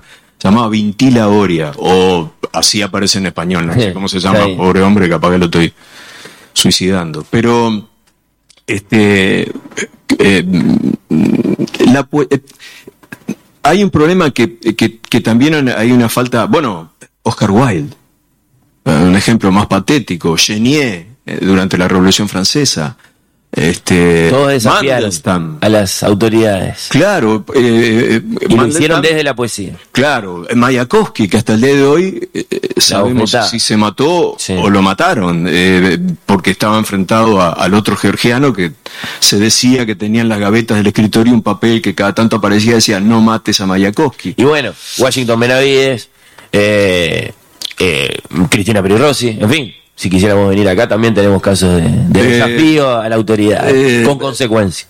Bueno, no sé, no, no- no- en el caso de Benavides eh, probablemente porque formó parte de, bueno, de toda una... En el caso de Peri Rossi, Peri Rossi se va del Uruguay un poco antes del, del fenómeno de la dictadura, pero bueno, no es el punto, quiero decir, eh, hay una... hay una concepción quizás que tiene que ver seguramente con, con la libertad, con todo lo libérrimo que la poesía significa. Eh, eh, la libérrima utilización del sonido, por ejemplo, o la libérrima utilización de la adjetivación o de, o del- de una cantidad de elementos que, que pueden generar un verso. Y por supuesto la, la, la necesidad de esa libertad de expresión y de decir que obviamente no, no es demasiado agradable para los poderes de turno. Pero me, me pregunto si eso no ocurre también eh, con la literatura y con el arte en general. Si no es una cosa que comparte la poesía junto con, con el arte que, que es movilizador. En términos generales, el, el poder eh, administrativo siempre tiene ganas de indicar lo que está bien y lo que está mal. Y, y- y vamos por acá y no vamos por ese otro lado. Hay artes oficiales, que habría que ver si son artes. La poesía sigue siendo peligrosa, si te interpreto bien, quizás no se está haciendo oír tanto Eh, lo que en, el- pasa en que- el barullo de tantas otras cosas. Lo que pasa es que y ahí es donde la confundimos con un fantasma. Eh, eh, lo que pasa es que la poesía tiene otro problema, eh, que no es un problema, digo, para los que leemos poesía con gusto, que es que la poesía siempre es un fenómeno de relectura. Tú puedes estar entre la sístole y la diástole, eh, existe la pasión, dice Hellman. Yo todavía estoy tratando con ese verso. Digo, eh, es- y, lo, y lo trato y lo pienso, este, o yo qué sé, este, infinidad de versos que uno recordará cuando esté agonizando, porque seguramente lo, lo si está más o menos lúcido, porque seguramente eh, eh, tienen eh, connotaciones múltiples. Entonces digo, la poesía siempre es relectura y, y la relectura siempre es un fenómeno fatigoso eh, en, en literatura en general. A no ser que uno sea muy este, eh, fanático, ¿cuánta gente leyó? Hoy hablaban de Moby Dick. ¿Cuánta gente leyó Nadie, un par de jamás. veces Moby Dick? Claro, hay que saltearse todo lo de la- las descripciones que hace de los peces, lo- la- la- la- las ballenas. lo- y bueno, eh, eh, la poesía es un fenómeno que es de relectura, no, no es para leer. Eh, Iván May decía que era un poeta este uruguayo, decía que la poesía no era para leer en el ómnibus. Y hay algo de eso, en el traqueteo, la, eh, hay que tener un fenómeno de aislamiento y el mundo actual si algo, algo no tiene es aislamiento. Hay una cualidad, sí. Les quiero preguntar una cosa muy sencilla, a ti Diego primero, ¿cómo aprendieron? ¿Cómo empezaron a, a amar poemas, canciones? Eh, es evidente que a Álvaro le salen enseguida de memoria versos de acá, de allá, eso, eso da cuenta de, de- de mucho tiempo. Eh, eso, encima de los libros, encima de, de- de los versos. ¿Vos te acordás cómo, cómo, cómo, cómo te atrajo esto de, Sí, del verso? en mi adolescencia. Pero primero este, viabilizado por, por el amor por las canciones, ¿no? Este, y a partir de ahí eh, eh, a, a la poesía, ¿no? Este, claro, eso fue, sí, era un adolescente chico y, y, mm, Hugo Giovanetti Viola, poeta, este, y mi profesor de guitarra en ese momento fue el que me abrió su biblioteca y me dijo, mira, este, toma, lea, eh, este, García Lorca, Bukowski, eh, Jorge Bocanera, que fue el primer poeta, el primer poeta que me gustó. Eh, ¿Te sacó de la música un poquito? Sí, totalmente. Sí, al, verso así. Sí, antes que Hellman, Bocanera fue el primero que, que, que más terminó acercándome a la, a, a- a- la experiencia de la lectura de poesía, que es bien diferente a, la lectura. Yo siempre fui un niño lector, ¿no? de mi infancia, pero la, tuve que aprender a leer poesía de alguna manera. Ya abrir el libro y ver dispuesto de ese modo Sí. el texto Sí. le produce a uno una Sí, clase de llamado. ¿no? creo que cada uno encuentra como su forma también de leer poesía, ¿no? Este, tengo la sensación que, que, que no hay una sola forma de, de- de leer poesía. Supongo que más allá de, lo- de los saltos, de saltearse partes en Moby Dick, hay como un, un- un- un trayecto esperado. En la poesía no necesariamente es así. Creo que uno puede saltearse, ir hacia un lado, hacia el otro, repetir, este, omitir. De, forma el silencio con la Eh, voz alta. sé. Sí, sí, sí. Parece que, es un poco así. Y después, Eh, después, sí, me imagino que después de, ese, ¿qué ese importa primer después? encuentro, este, bueno, sí, en algún bueno, momento apareció Dylan, ponele, o apareció. no sí, sé. Dylan había aparecido antes. Ah, y, este, no, y Leonard Cohen más que, Mirá. más, más que ninguno, ¿no? Eh, Vos le hubieras dado el Nobel a Cohen y no a Dylan. No, no me acuerdo si estaba vivo. Bueno, eh, a Dylan. sí, estaba, estaba vivo, sí. Creo, estaba vivo, sí. Creo que sí. ¿En qué año se murió? No, no, no estaba vivo. O sí, no sé. ahora, lo- no sé. ahora nos van a tirar el dato. ¿En qué año se murió Cohen? A Dylan le dieron el Nobel en el 16, de eso me acuerdo. Bueno, es- Lo recibió un año después. sí, al final fue. No, no, fue lo recibió. mandó a Mandó a alguien, mandó alguien. Bueno, ah. Mm. Pero así que Cohen. Sí, Cohen, sí, sí. Ahí hubo un crash. Sí, y, y después darnos chance. Mirá. Sí, sin duda. ¿no? Este, creo que la fuerza poética de, de las canciones de Arnold Jans no se encuentran en, casi ningún lugar. Eh, esa es una percepción mía, obviamente, como todo lo que estoy diciendo. Eh, cero sesgo académico, y, pero me da la sensación que, el rigor y el golpe poético de, de- de algunas de las canciones escritas por él, ¿no? más allá que él cantaba Interpretaba, claro. de poemas de, de- poetas diversos. eh, que su- su- sus letras su, eran tienen una fuerza poética eh, única en, en la canción uruguaya. Darnos llamas. Mm. Álvaro, tú- yo te conozco algunas pasiones, nombré un par ahí, Larkin, un Berenguer. Creo que nunca te pregunté cu- cuál ha sido tu gran pasión a lo largo de la vida, eh, eligiendo libros de tus Ah, anaqueles. mi gran pasión. Sí, ¿Una sí. gran pasión en qué? En la poesía, en la poesía. No, si querés cambiamos de tema. No, podemos, tengo Sí, Wanderers. No, este mi gran pasión la poesía. Yo creo, yo tengo un autor que creo que es un autor culminado, sublime, que es Eliot, ¿no? T.S. Eliot. T.S. Eliot Thomas es un autor Starr. absolutamente impresionante que todo el tiempo volvés a revisar. Pero yo pensando en lo que decías tú, que es interesante, porque lo que, lo, lo que planteaba Diego tiene que ver con lo, con lo educativo. Acá hay un fenómeno importante, que es lo educativo. Yo comencé a escuchar poesía en, en primaria, porque mis maestras me enseñaban a escuchar primero eh, juegos de sonido, que es la madre del borrego, ¿no? Porque eh, eh, en la poesía hay un problema de sonoridad que el, el oído debe acostumbrarse. Después me, me enseñaron, yo leía Lorca en, en- tercer año de escuela. Es decir, Lorca tiene una música propia, entre otras cosas era músico. Pero quiero decir, la música de la poesía no tiene que ver con la música eh, eh, eh, del, Del claro, del instrumento, Sí. pero hay una música. Así que la educación es muy importante. Y la, Está la- un poco mal vista la memorización de poemas en la educación pero la, me- la- la de nuestro memorización de poemas te da, este, eh, ¿quién- eh, digo, durante muchos años, yo no lo sé ahora porque todo cambia de una manera muy brutal, pero los poemas del romancero, que aparte eh, no sabemos ni cuál es su autor, son anónimos, los poemas del romancero los tenemos todos presentes. Luego se le colocó una música a esos poemas. Eh, quiero decir, la, educación en, la formación del asunto tiene que ver, tiene mucho que ver. Y el juego, ¿no? Este, eh, el juego sonoro. Eliot, Eliot decía que a los niños era lo que había que enseñarles jugando, este, a- aunque sea para entender lo que es un sonido que se repite y demás. Eh, yo quisiera agregar un, autor que me parece impresionante poéticamente, que es Cabrera.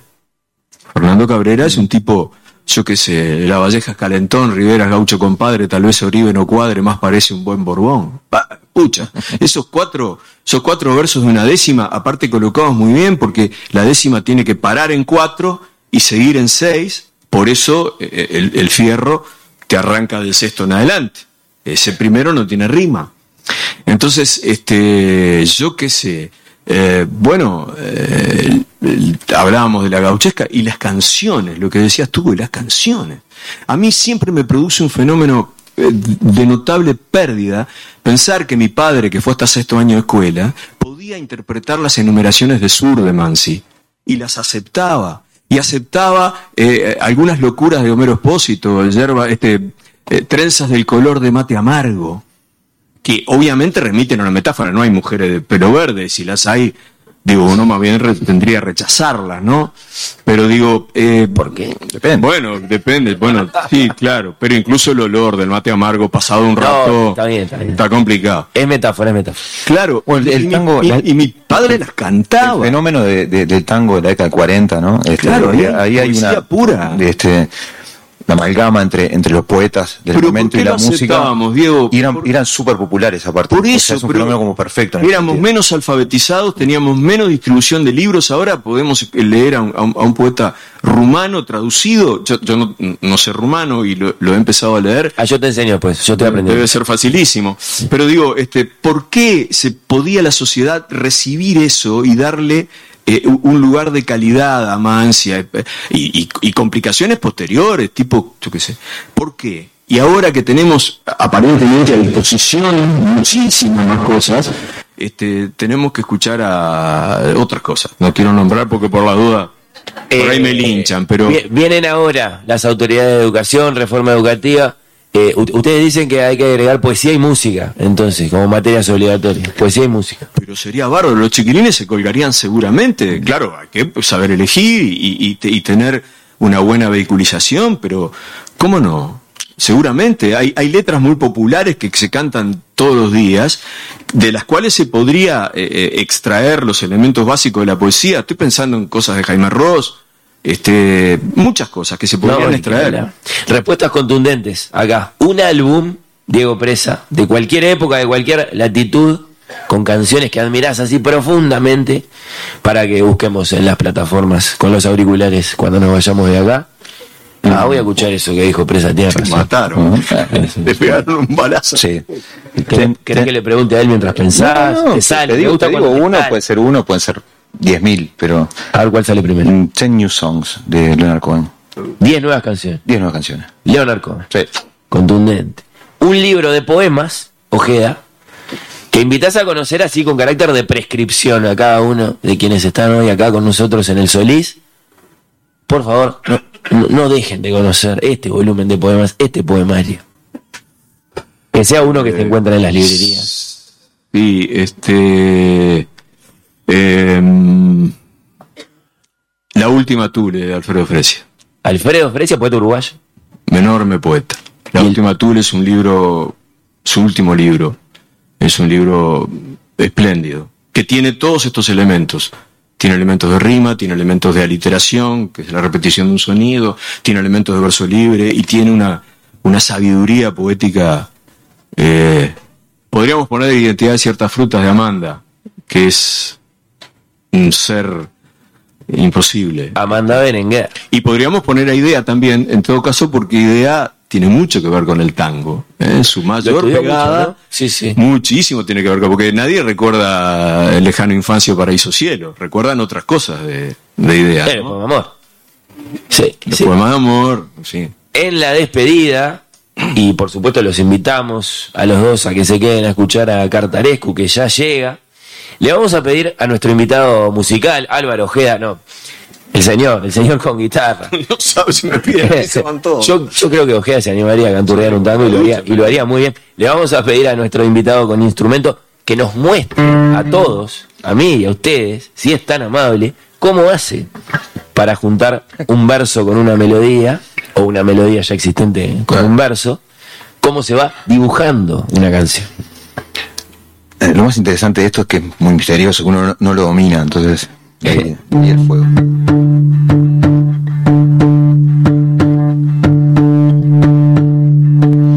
No me pesa el pasado.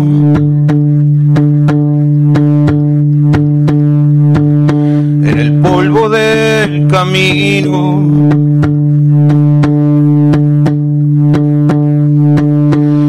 Pesa es el futuro.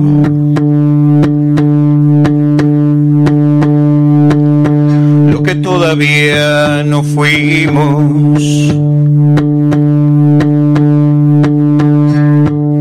en el saco se agolpan.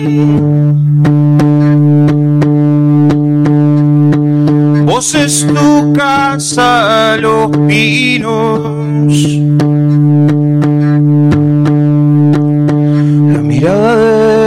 Muertos. Todos los besos perdidos todos los besos perdidos.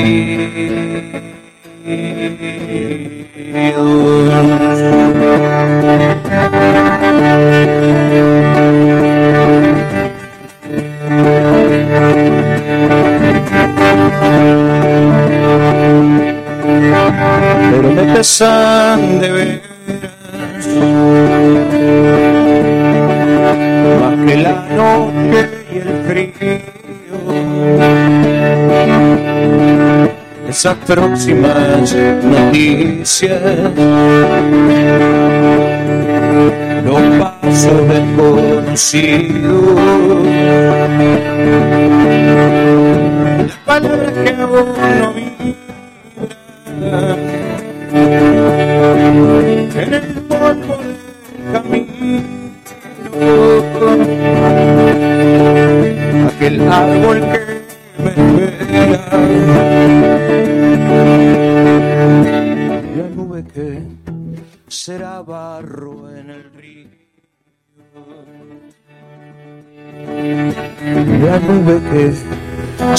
barro en el río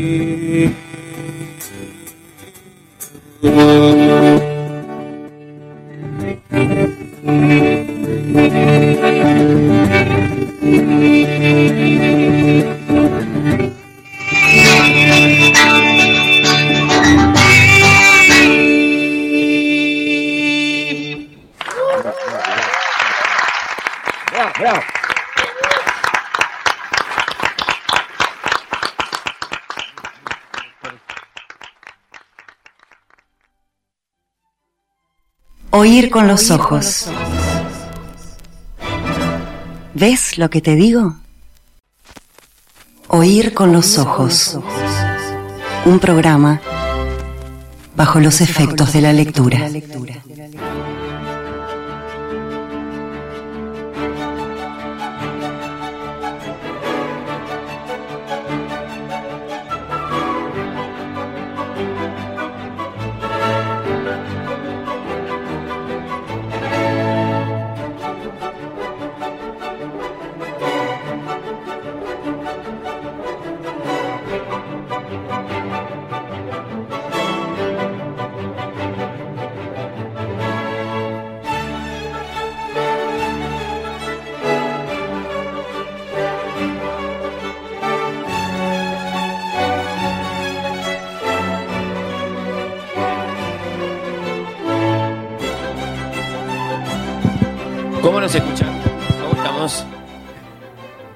Estamos haciendo Oír con los Ojos desde la gallera, ya a pocos minutos de la llegada de Mircha Cartarescu, del que me dicen que tal vez ya esté en el teatro. ¿Confirmación? Te lo confirmo. ¿Sí? ¿Está? ¿Lo, lo viste? No, pero. está ¿Vos lo viste? Vuelven Emanuel Bremerman, Pía Superbiel. ¿Cómo le están pasando? Muy bien. Muy bien. Qué lindo que canta Diego Presa, por favor. En la segunda de las páginas eh, de este libro llamado Oír con los ojos hemos conversado con el poeta Álvaro Ojeda, con el cantautor Diego Presa, que se despidió con canción. Nos mostró de manera muy Ojeda, contundente. Ojeda parece que eh, promete como cantante. Ojeda sabe mucho de tango y creo que se anima eh, dadas ciertas condiciones. Con un sur, por ejemplo, me imagino que le sale muy bien. Para la próxima, porque ya es, ya es como una habitué Ojeda de oír con los ojos. Este año ha sido. Es verdad, es verdad, lo hemos molestado bastante entre que sacó libro nuevo, que se murió Martin Amis, que es, Es uno un de sus fichaje para el 2020. novelistas más ¿24? admirados. Tiene mucha radio encima, Ojeda. Se nota. Tiene, tiene, este, tiene Sodre eh, en su haber, columnas, etcétera. Cómo no, además de que es un novelista, un poeta muy destacado, un lujo los invitados, eh, un lujo. Yo Y me quedé nosotros muy contento. Un y, lujo y bueno, nosotros. y después el programa eh, que se encamina hacia, bueno, eh, esa invitación de fondo que teníamos, una entrevista al más grande escritor rumano de la actualidad de Mircha Cartarescu. Confirmación, entonces ya está. Sí, Porque yo sí, sí. hasta último momento estoy pensando, no va a venir. No. No va a venir. Eh, yo quiero decir que este, tengo, tengo una, alguna, fami- alguna familia acá en, el, en la sala. Y Bueno, me este es el momento, Y me preguntaron, ¿pero en serio viene? Sí, hicimos todo este show. no va a venir el hombre. Se pensaban que capaz que aparecía por Zoom, no sé. Bueno, eh, yo- confirmación. Sí, te lo confirmo. Está acá. Sí, está acá. Está acá. Yo le quiero decir a todos quienes nos están acompañando acá en la gallera, llenando las gradas eh, de este precioso lugar dentro del Teatro Solís, que después de la entrevista, pero tenemos que ser muy tímidos, muy ordenados, muy así de ir despacito. Cartarescu va a firmar Ay, bien, se confirmó. ejemplares. Bien. ¿Quiénes los trajeron? ¿Quiénes se los acaban de comprar? Ay, sí, me voy a llevar mi autógrafo. Sí, sí. Eh, Hay mucho ejemplar. Sí, ¿hay Vi- mucho? Veo ¿En mucho serio? ejemplar en las gradas, sí. sí, Bueno. sí, sí. Bueno, eh, eh, eh, eso lo puedo confirmar porque me lo, me, me lo avisan de la, de la producción de Bien. este evento. ¿Dónde Eh, va a estar? abarca. Va- Vamos a poner una Va a ser acá mesita, mismo. esa mesita, Sí, yo creo que tenemos que ser muy, muy tímidos, muy, muy, ordenados, por Eso. favor, ordenadas. muy, muy respetuosos Sí. de, de la persona que está obteniendo su autógrafo mientras yo espero mi turno, etcétera. Perfecto. Eh, porque si no lo vamos a asustar, eso es lo que va a pasar. Los uruguayos somos muy buenos haciendo filas. ¿Sí? Sí. Sin embargo, no, no hacemos, ejemplo, para, para, para esperar el ómnibus. No, eso no es necesario. Como en Buenos Aires, que sí. Sí, la- creo que hacen fila eh, en uno de esos eh, que recorren solo el centro en, en Tres Cruces, pero bueno, no sé por qué no fuimos a ese tema. Eh, este, este era el momento para saludar a quienes nos están acompañando acá en la gallera y para eh, elegir a los ganadores de los libros. Eh, Mm. Qué momento. eh, es muy difícil. Es muy difícil porque hubo muy, muy buenas respuestas a la pregunta por la lectura de novelas largas. No, y porque además la gente está acá, o sea, muy cerca. No nos podemos esconder, como en radio. Quienes, claro, quienes se van a ir con las manos vacías, por lo menos en cuanto a regalos del programa, están acá, se pueden enojar. Para eso está también el 091-525252 si quieren dejar efectuado el reclamo correspondiente. Yo dije que había leído eh, El Quijote, Moby Dick, Guerra y Palos, Miserables. Y todo con intellado y, y- nada. No, fueron capaces de regalarme el más minúsculo ruletista. Sí, es un reclamo posible porque evidentemente tenemos solo tres libros y cuántas respuestas, cientos de respuestas. Sí, eh, acá eh, por elegir una al azar de las que habían llegado por WhatsApp que fueron las más descuidadas de todas. La Biblia, dicen, más allá de lo, de lo religioso, Pero una completa. novela. ¿No es una falta de respeto? ¿Eh? ¿Cómo? Pero completa. Bueno, no sé si está diciendo que la leyó, está diciendo que deberíamos considerarla. Esta es Ah. So, un saludo. Sonia, sí. La Biblia. Sí, está bien, mucha gente leyó la Biblia completa, a lo mejor es merecedora de, de- de los regalos. Pero bueno, ya están elegidos los ganadores. Ya están elegidos. ¿Deliberamos? Sí. Sí. Y, y bueno, ahora solo, solo queda eh, confirmar los nombres. Pero antes, yo quisiera saludar a alguna de las personas que están eh, acompañándonos acá en la gallera. ¿Quién vamos a elegir? Yo creo que deberíamos elegir. O no, podríamos elegir amigos nada más. O, des- o desconocidos incluso. Pero no, yo, yo siento que tenemos que elegir alguna autoridad Ahí tenemos como autoridad. para decirles muchas gracias por. Porque, ¿qué voy a decir yo? Bienvenidos, ¿no? Estamos en el Teatro Solís. Le tengo que decir Nos muchas gracias recibieron, Nos recibieron. por, por, Por recibirnos. eh, por recibirnos. Creo que la tenemos a la número 3 de Cultura de la Intendencia de Montevideo, por ahí, que creo que sí, que está por ahí. Es gracias. Débora Cuiri. Anda el micrófono, que acá estaban dudando. Hola, Débora. bien, Por la atención de la técnica. Es un honor tenerles acá, la Pasa, verdad. Por favor, tenés un micrófono inalámbrico, te Es podés mover. primera vez que están en una sala ustedes, Oír con los Ojos. Casi que es el debut escénico de Oír con los Ojos. Eh, bueno, sí. Sí, de esta manera sí. Sin duda, sí, sí. Séptima temporada, ¿te parece a Y- tiempo? ¿Te parece tarde? Me parece que se ganaron el derecho de piso, Mm. audiencia, espacio, con un, aparte seguramente acá hay muchos y muchas fans de Oír con los Ojos, con un tono muy ¿Me animo a particular. preguntarlo? Mejor no, ¿no? Porque me voy a decepcionar. Es casi como a Hay- hay, preguntar. más, hay más lectores de segador que, que oyentes. No, no. Que Pero el con, ese tono tan particular que es esto de, de tener humor, de reírse, de abordar temas generalmente muy escabrosos. Podemos escuchar desde lírica y música sinfónica, música clásica, a música popular, con este tono que, que lo hace tan, tan maravilloso de escuchar, de seguir, tan ameno, que lo baja un poco de, de- de lo alto, de, de la alta cultura, digamos. Y de verdad, para nosotros eh, nos parece mentira que estemos llegando al, al estreno de Macondo.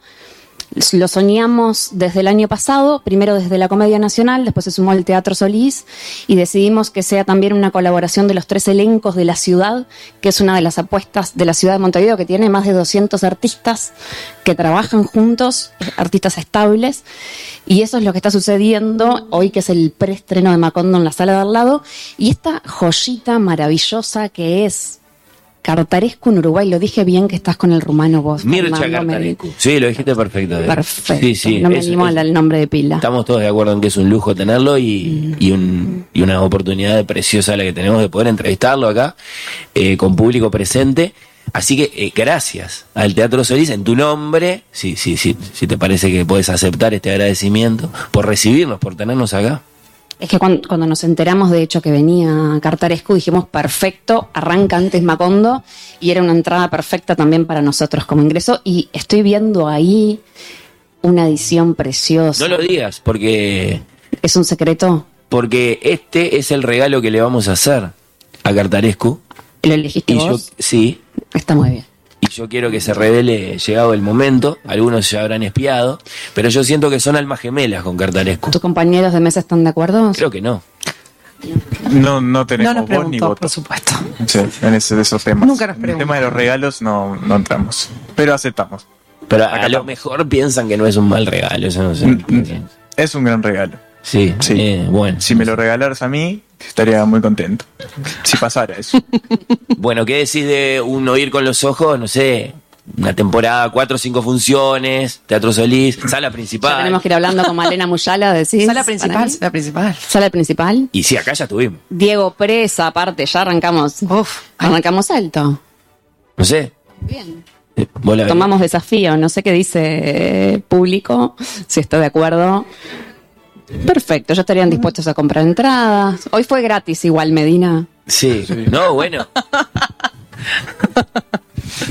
Puede ser con la entrada gente libre. siempre y- pide que regales libros. Sí, sí. Escucho acá de fondo. Sí. Sí, sí. Bueno, tenemos que. gracias, Débora Quiring, en serio.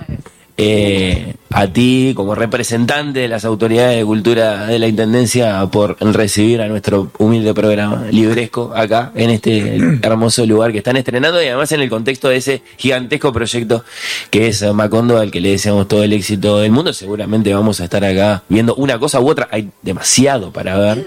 Hay que elegir, hay que armarse un mapa para no ir a la casa de los buen día, perderse y terminar quién sabe dónde.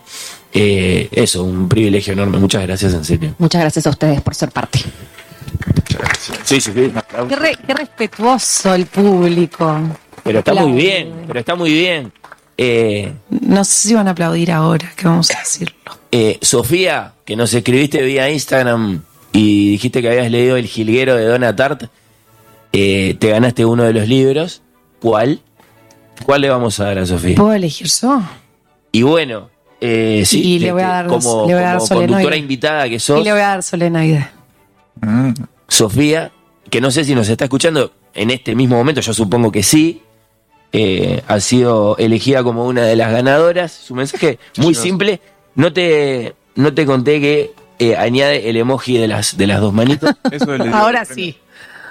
Ahora ¿No? sí. El jilguero, Donna Tart, Se lleva solenoide, se Sofía. lleva eh, solenoide. ¿Dónde está Raquel? Holandesa, equivocado. Buen aporte. Raquel. Raquel es otra de las ganadoras. Muy bien, un aplauso para Raquel. ¿Qué se lleva, Raquel? ¿Qué nos Bremerman, Se lleva escucha, estás eligiendo no solo lo que se lleva Raquel, sino lo que se lleva el tercer tercera ganador. Ay, Ya tiene un cartaresco, Lulú. Sí, entonces, bueno, está bien. está visto que se lleva. El que no es Lulú. Raquel se lleva la No le poesía vamos a regalar esencial. lo que ya tiene. Lo tenés ahí, La ahí. poesía No esencial. la quiere entregar, lo que pasa. ¿Se dan cuenta? No la quiere entregar. Eh, bueno, Sí, obvio, venir, Sí, Raquel. sí, sí, adelante, adelante, Raquel.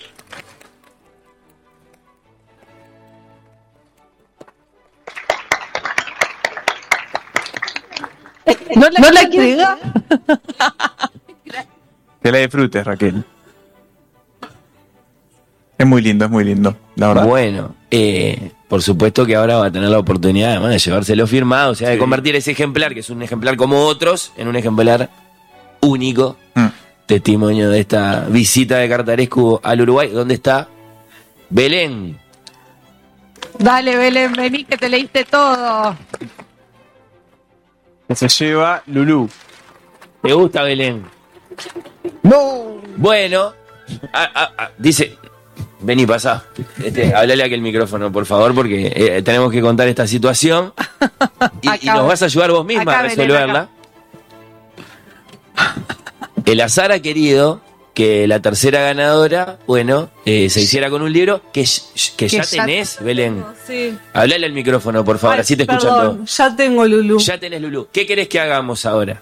¿Podemos Le regalamos. Ah, eso. Sí. Yo pensé que ibas a decir, no, bueno, le regalamos eh, este ejemplar a otra de las personas. Ah, bueno, también. No sé, lo que ustedes decían. Qué Decidimos. No, ir con los ojos se la va a jugar. Le va a regalar Lulú a un cuarto ganador que vamos a elegir ahora. Y va a conseguir Un nuevo. un libro que Belén no tenga. Sí, sí, sí. Se la- hace mucho que no regalamos. Es la primera vez que escuchás este programa, Belén. Sí, y me encantó. O sea, los voy a seguir siempre. Muy Me- bien. ¿Qué más queremos? Sí, sí, sí. ¿Qué más queremos? Gracias, Belén. Después No. la producción se va a comunicar contigo para decirte cuál es tu cartaresco. Anda Yaris, por ahí nuestra productora que se va a quedar con tu contacto. Eh, gracias, en serio. Yo podía estar muy contento con que hubiera oyentes de toda la vida, de temporada, qué sé yo, pero uno, una oyente nueva.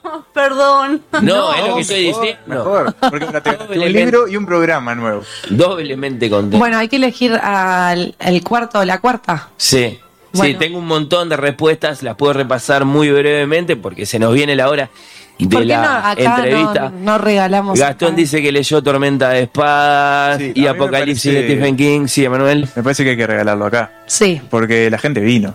O sea, Claro. eso tiene peso. Eso tiene- En eh, un vale mundo doble. de redes sociales hay que regalárselo a la gente física. Sí.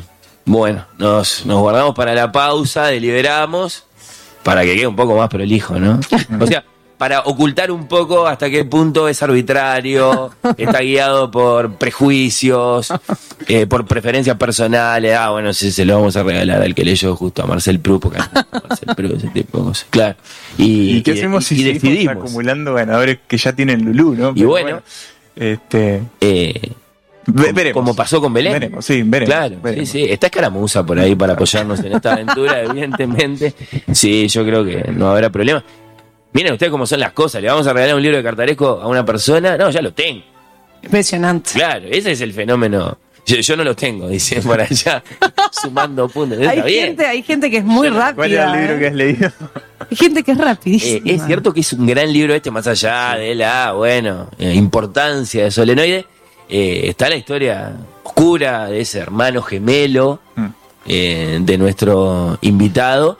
Eh, y está esta historia de amor también muy oscura, que es Lulú con toda su connotación, además histórica. Lulú ha aparecido en una historia y en otra hasta que aparece en esta de, de, de Cartarescu. Es que Varón. Sí, es que hablamos mucho de, de la extensión de, de las novelas más extensas de Cartarescu, pero en el trayecto corto, digamos, en el relato corto y en las novelas cortas, eh, también es un hombre que ha demostrado ser muy, muy versátil y hábil, ¿no? Para Valga, ejemplo, el esa densidad Sí, que sí, podemos sí. encontrar en Solenoide, reducirla, por ejemplo, al ruletista a un tremendo relato. Sí, sí, sí, sí. sí. Bueno, se viene nuestra entrevista a Mircea Mircha Cartarescu desde la gallera a través de Radio Mundo y a partir de las eh, 20 horas, a partir del momento en que comienza este encuentro nuestro con este gran escritor, quienes no pudieron venir esta noche al Solís, no solo van a poder escuchar a través de Radio Mundo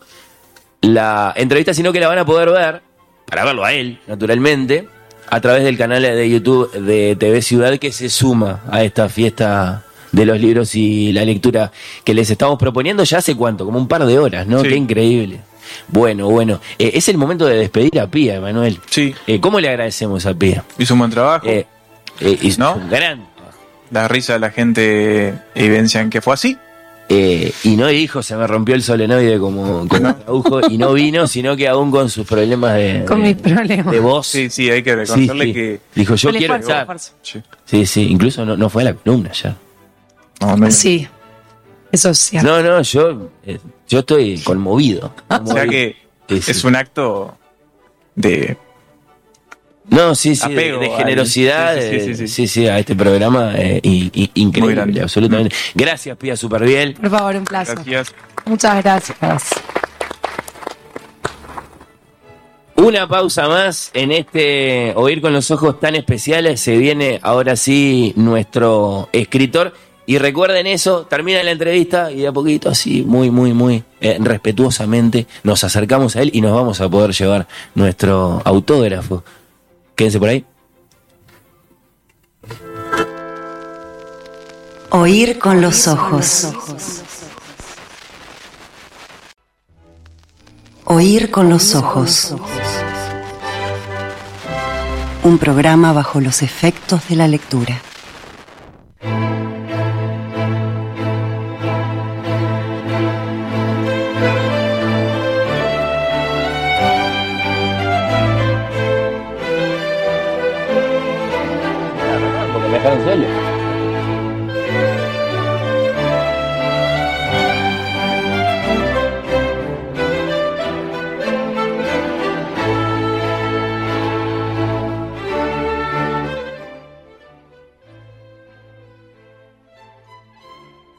Nos iba a poner en suspenso.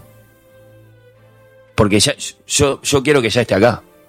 Ah, no te alcanzó mi confirmación. Vos me asegurás que Cartarescu ya está en el Solís. Yo no tengo por qué dudar de tu palabra, pero ¿dónde está? Mostrámelo. No lo veo. Eh, está ultimando detalles. Está este, ultimando det- en camarines. Ya lo tenemos, sí, ya Sí. lo tenemos acá Bueno, enseguida. Yo estoy muy ansioso por entrevistarlo, estoy muy ansioso por, bueno, Igual te noto tranquilo. Sí, Te noto tranquilo igual. Bien.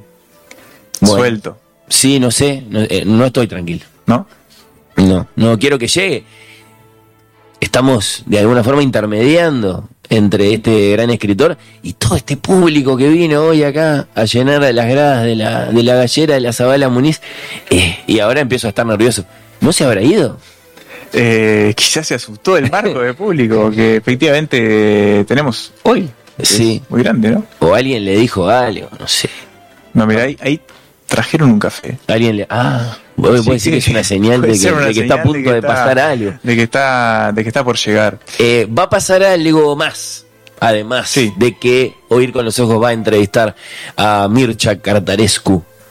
Eh, Porque como dijimos, su presencia en Montevideo, en Uruguay, es, ya lo destacamos, ¿no? Es, es un acontecimiento. Es un acontecimiento, Entonces- no pasa eh, ni todos los meses ni todos los años que viene un escritor del que, por ejemplo, hay que decir que ahora que se está discutiendo el Premio Nobel de Literatura, porque lo van a entregar el jueves que viene, bueno, es uno de los candidatos más firmes. Sí. ¿Te vas a animar a preguntárselo? Me voy a animar a preguntarle algo. Sí. No vas a mencionar la palabra Si Nobel. yo fuera honesto con lo que realmente quiero saber, le preguntaría si lo desea ganar el premio. Pero creo que no me voy a animar. Tampoco Le voy a Claro, preguntar una cosa más.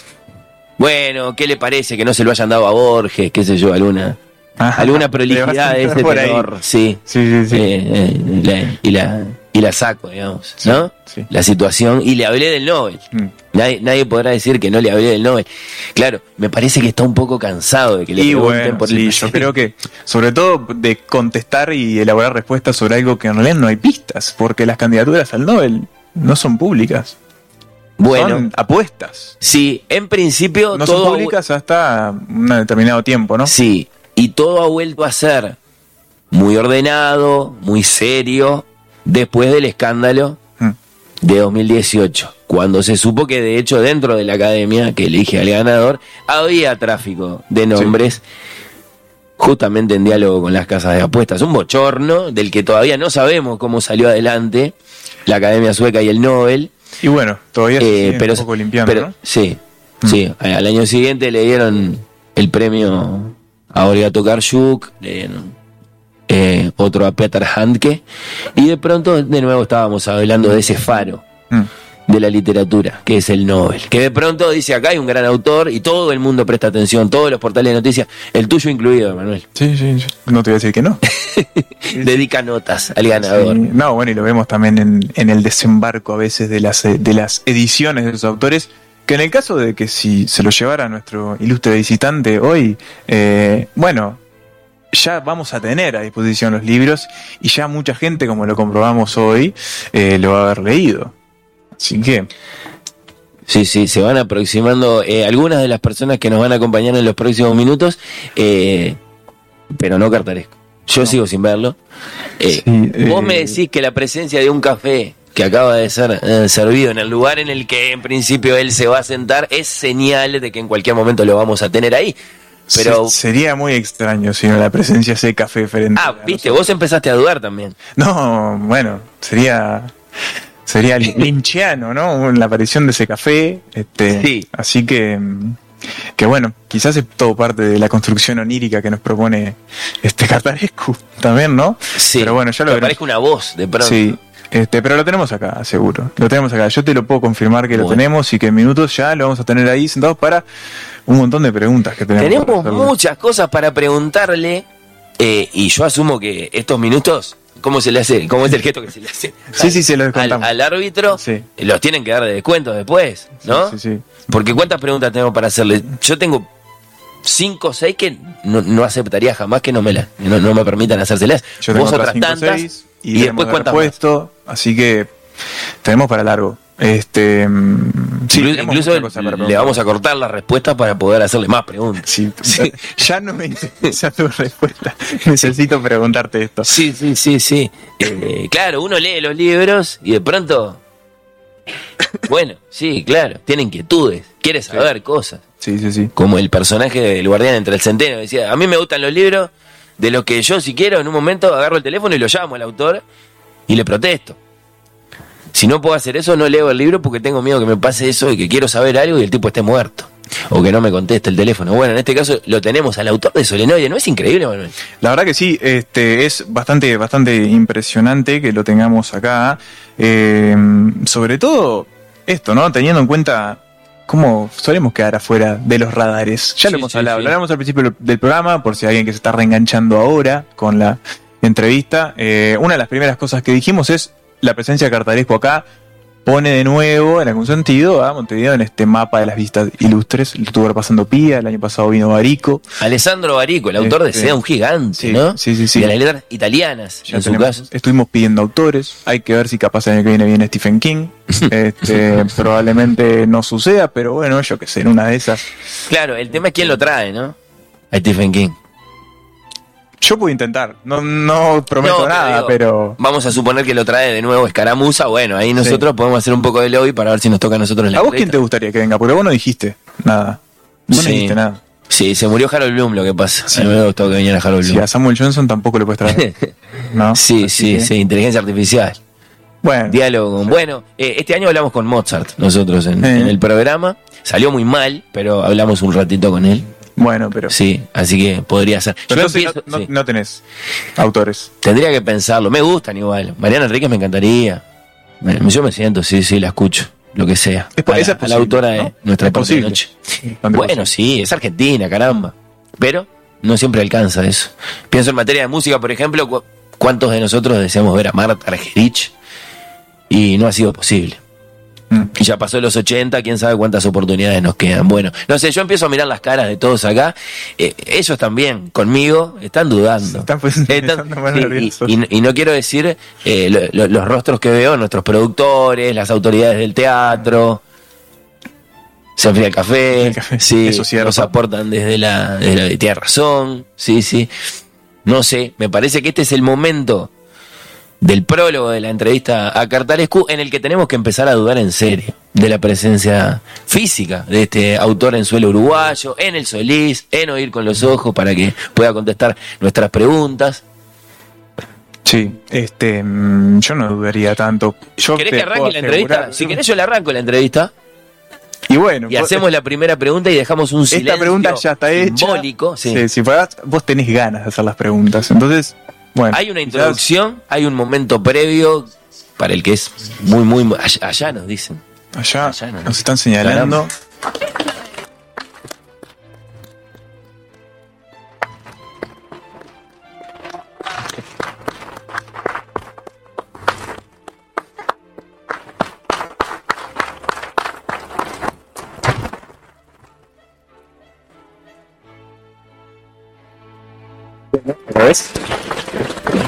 Ahora sí. Ahora sí le vamos a mostrar. Bueno. Y sucedió. Y sucedió. Oír con los ojos en vivo desde la gallera Sala Zabala Muniz del Teatro Solís a través de Radio Mundo y a partir de ahora, ya lo decía, también a través del canal de YouTube de TV Ciudad.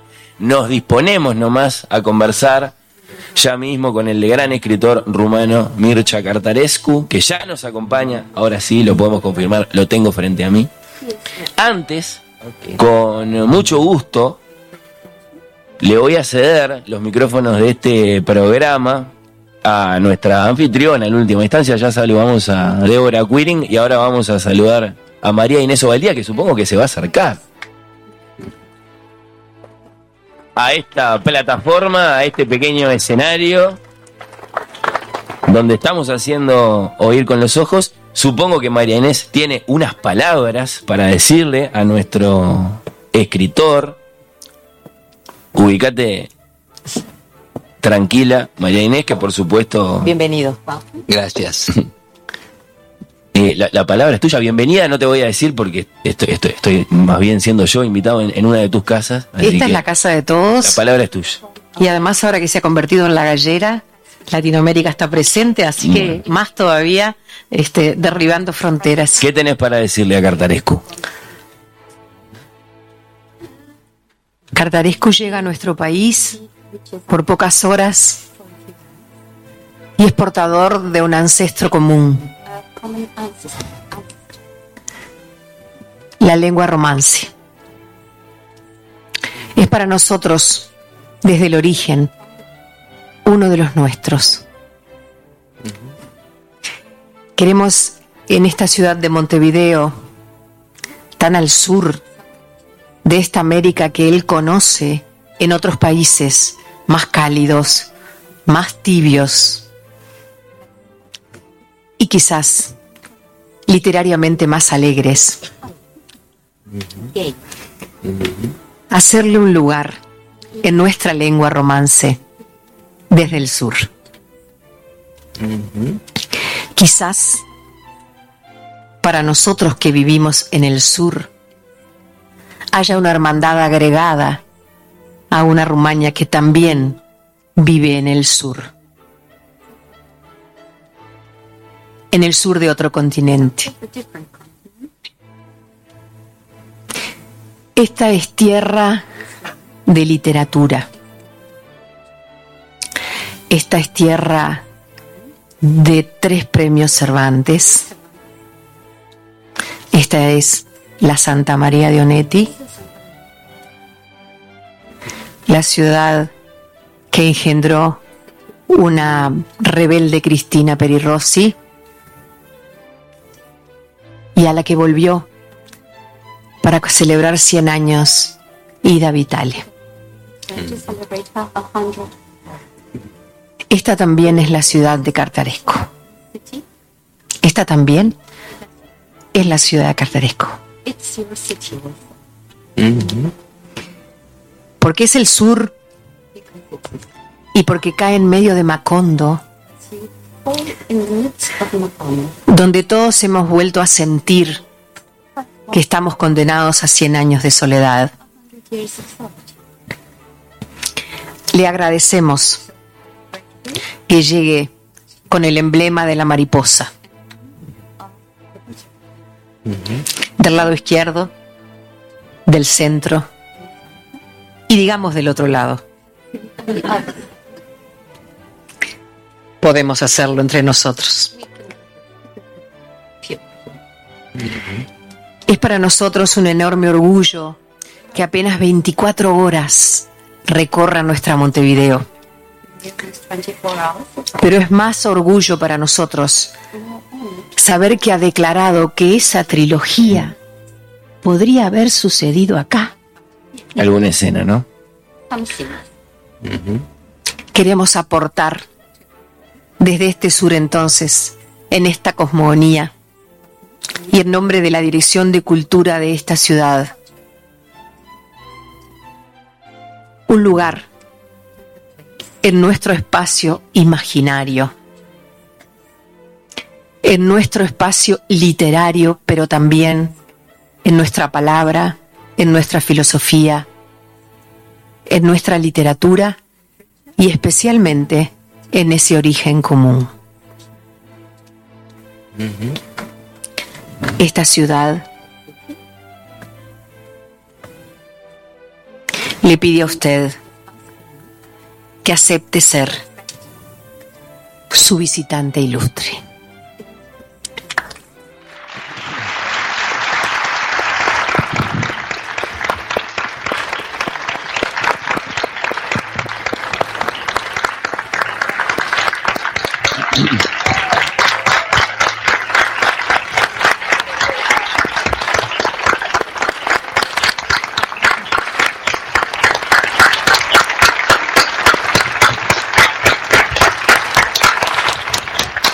Gracias, a la directora de Cultura de la Intendencia, María Inés Obeldía. No quiero interrumpir el trabajo suyo, Sí, pero, pero sí me gustaría escucharlo a nuestro visitante ilustre. Sí, ¿Qué le sí. parece?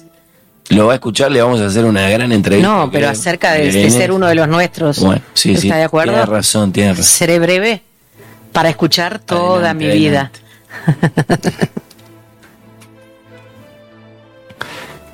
¿Qué dice Cartarescu? Visitante ilustre de Montevideo.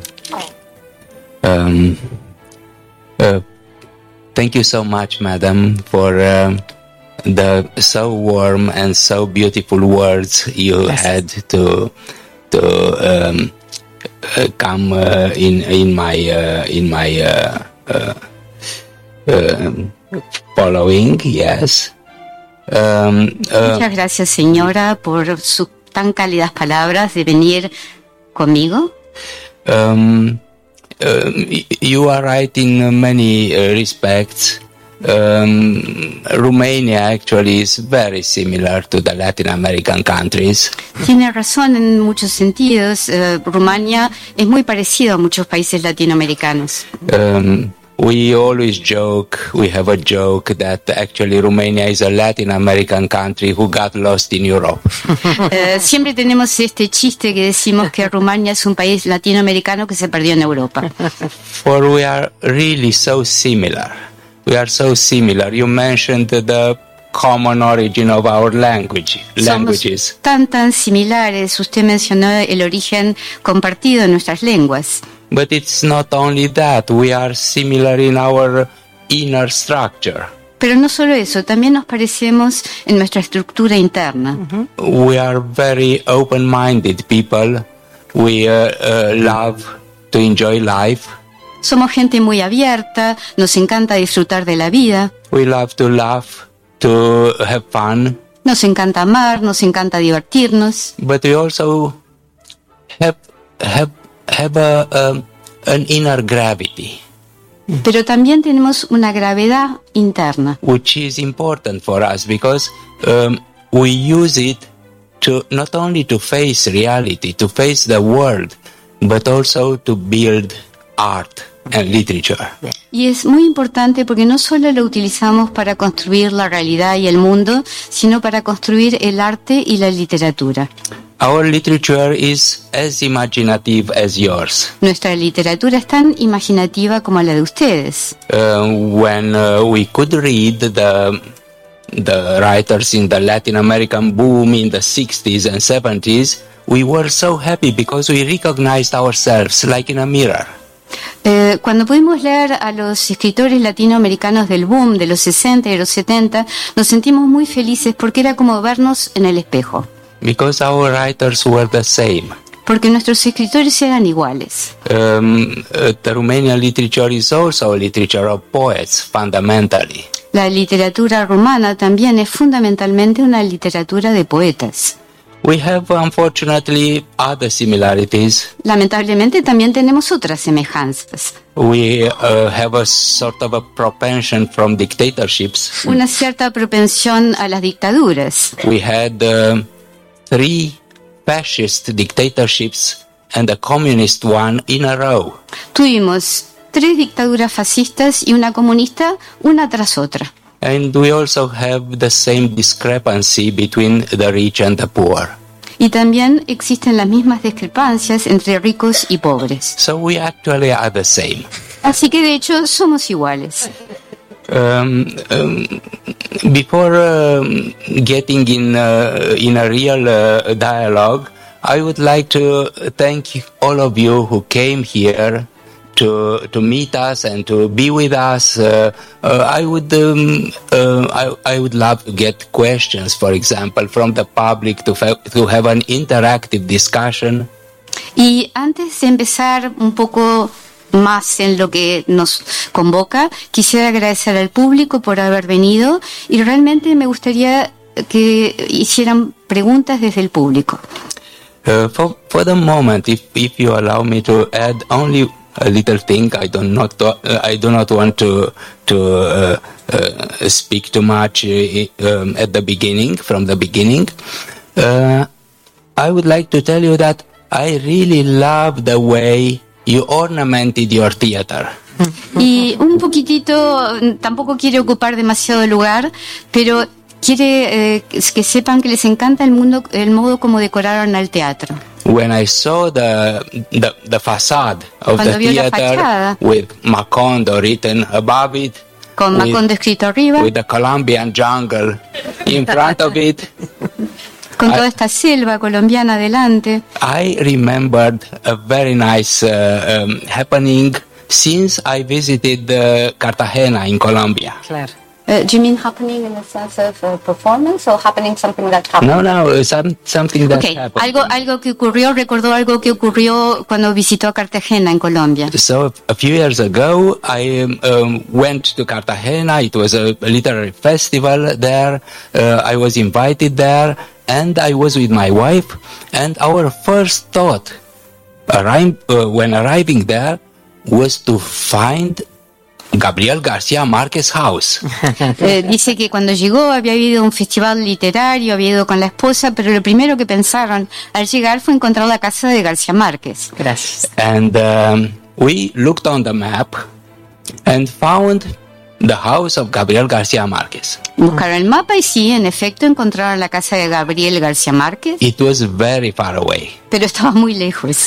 we went in the morning on a terrible uh, um, um, uh, sun, uh, and uh, we walked and walked and walked on the streets of the Cartagena and didn't get anywhere. Parece que salieron de mañana y había un sol terrible y caminaron, caminaron, caminaron y no llegaron a ninguna parte. It was a labyrinth, and we got lost there. Era un laberinto y se perdieron. Um, in only two hours, we uh, actually arrived in front of the house, A las dos horas llegaron al fin al delante de la casa, but we found out, out that it wasn't the house of the writer. It was a politician who was also called Gabriel Garcia Marquez. pero se dieron cuenta que no era la casa del escritor García Márquez, sino un político que tenía el, el mismo nombre. and we were so so angry about this. Uh, we returned for other two hours to get to our hotel. Y estaban en- enojadísimos y necesitaron dos horas más para volver al hotel. And in front of the hotel, there were two kids that were selling bracelets. Y delante del mismo había dos chicos que estaban vendiendo unas pulseritas. And they wanted, they tried to sell us some bracelets. And uh, um, one of them said, Do you know whose house is this? Y le trataron de venderles las pulseritas y dijo, ¿sabes de quién es esta casa? It is the house of our national writer, De nuestro escritor nacional. Gabriel García Márquez, who wrote uh, Cien años de soledad. El que escribió Cien años de It soledad. was 20 meters from our hotel. Estaba a 20 metros del hotel. and I wanted to tell you this story. Era una anécdota que quería compartir. Muchas gracias. Breve pausa, breve pausa. Ahora sí, breve pausa en Oír con los Ojos y comienza nuestra entrevista al escritor rumano Mircea Cartarescu. En instante nada más. Oír con los ojos. Temporada 7. Oír con los ojos. Un programa bajo los efectos de la lectura.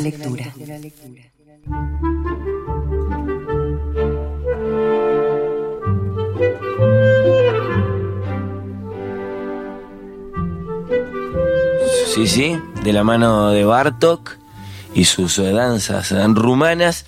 Entrevista a Mircea Cartarescu en Oír con los Ojos.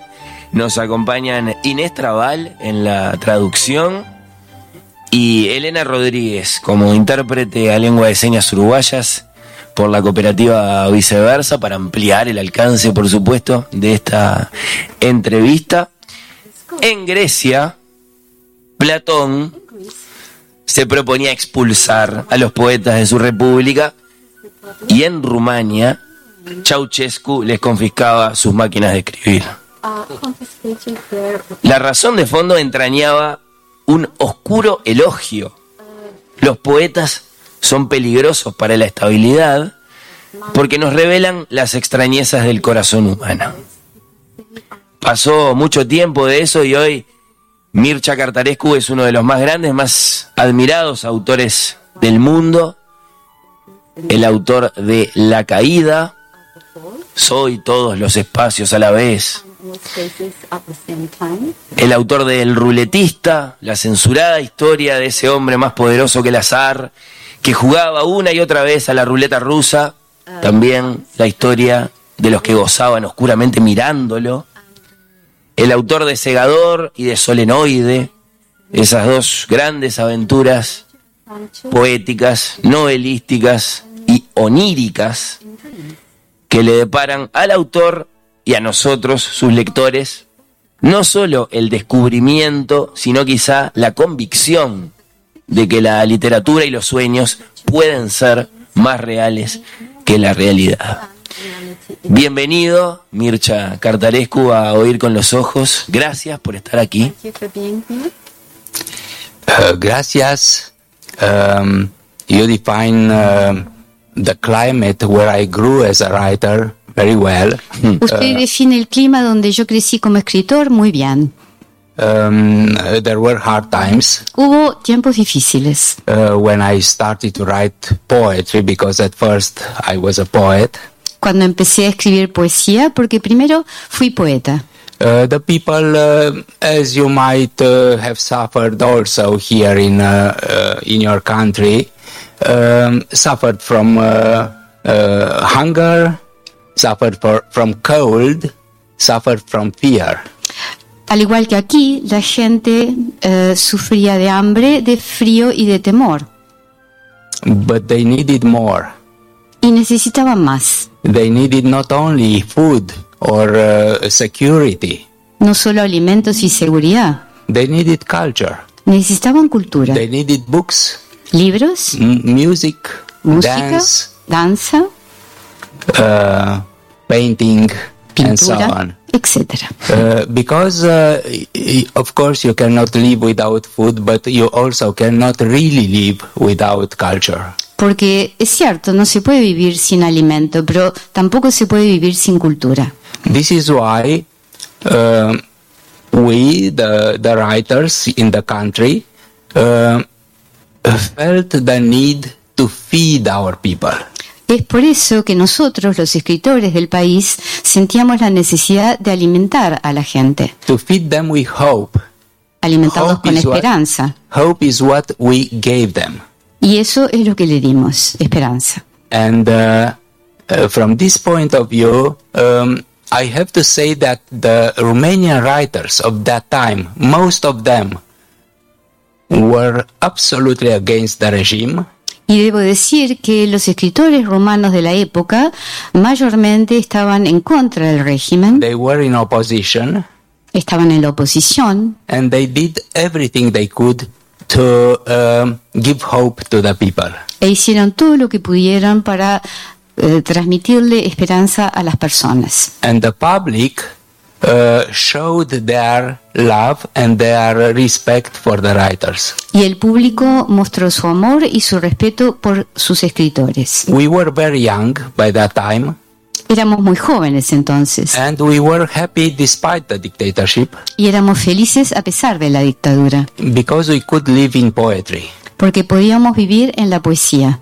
We lived poetry spread on a loaf of bread. Vivíamos la poesía um, untada sobre un pan. Um, we lived each each of us in the other uh, uh, writer's uh, poems. Y vivíamos cada uno en los poemas del otro. Um, it was one one of the best period of, in my life. Fue uno de los mejores periodos de mi vida, where I discovered love, donde descubrí el amor, uh, poetry, la poesía, uh, the beauty of life, la hermosura de la vida, uh, despite everything that wanted to make this life uh, um, unbearable. A pesar de que todo, to- a pesar de todo lo que quería que la vida fuera intolerable. Uh, poetry was the way of survival for us. La poesía era para nosotros una forma de sobrevida. And there was another phenomenon that I want to stress, Y hay otro fenómeno que quiero subrayar, a sort of a paradox of that time. una suerte de paradoja de la época. The whole Romanian people was condemned to read masterpieces. El pueblo rumano estaba condenado a lei- leer obras maestras. This is because there was no television, Eso porque no había televisión, no places uh, where the people uh, relax, no había lugares donde distenderse, nothing to do, nada para hacer, uh, no, uh, um, let's say, uh, popular literature, no había literatura, digamos, popular. So no uh, um, books, uh, policier, books, uh, crime books, no uh, um, adventure books, No había science fiction books. policiales, de crímenes, de ciencia ficción. The people could only find the masterpieces of the universal literature. La gente solo podía encontrar las obras maestras de la literatura universal. They laughed with Cervantes and cried with Ana Karenina. Leía- reían con Cervantes y lloraban con Ara- Ana Karenina. Uh, by that time, even the uh, um, most uneducated people read books, En esa época, incluso los menos educados leían libros, which is uh, absolutely a, a strange effect of dictatorship. lo cual es un efecto bastante extraño de las dictaduras. por Solenoide, que aquí la tenemos en la edición de Impedimenta, quizás su novela más famosa, Emanuel. Sabemos que Cartarescu es un gran admirador de Borges.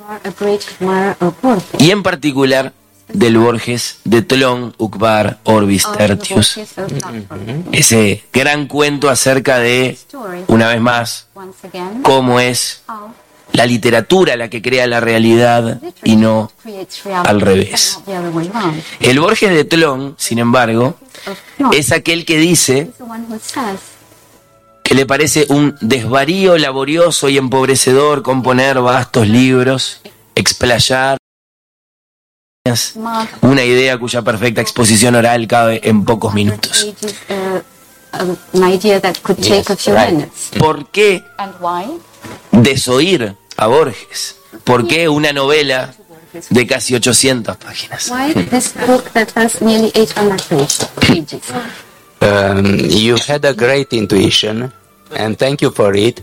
Tlön Ukbar, Orbis Tertius, was a fundamental text for me.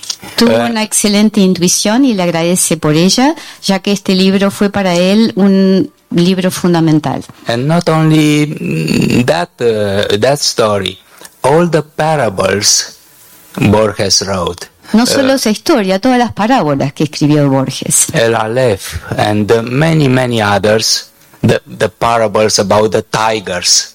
El Aleph y tantas otras, las parábolas sobre los tigres. Yes, and I, um, in a way, I agree with what he says, what he said, uh, that it's um, um, mm, a, a, a kinky thing to write so big books when you can resume them in a, in a few pages. Y en cierto modo está de acuerdo con lo que dice, que es un poco loco eh, escribir libros tan largos cuando se puede resumir en pocas páginas. But uh, on the other hand, please resume Nabokov's Lolita in a few pages. Por otro lado, él dice, bueno, por favor, alguien que me resuma Lolita de Nabokov en pocas páginas. And you'll find that you cannot take out even a word from that novel Porque van a encontrar que de esa novela no se puede quitar ni una palabra. because uh, everything that Nabokov wrote is a huge molecule. Porque todo lo que escribió Nabokov es una enorme molécula, Each and every atom of that molecule matters. donde cada átomo de esa molécula importa. Um, you cannot jump over any um, line. No se puede saltear ninguna línea de su novela. Or you can jump, but it's a pity. Sí, la pueden saltar, pero sería una pena. Um, the the length of a, a text is actually not an arbitrary thing. La longitud en texto, de hecho, no es arbitraria. It's a sort of a stylistic figure. Es, diríamos, una figura de estilo. You know, um, the size matters. Saben, el tamaño importa. Um, we have uh, in our uh, in our in in a, an orchestra we have uh, a, a viola, a violin, a violin, a viola, uh, a, a cello, and a counterbass. I, I don't know how how it's called.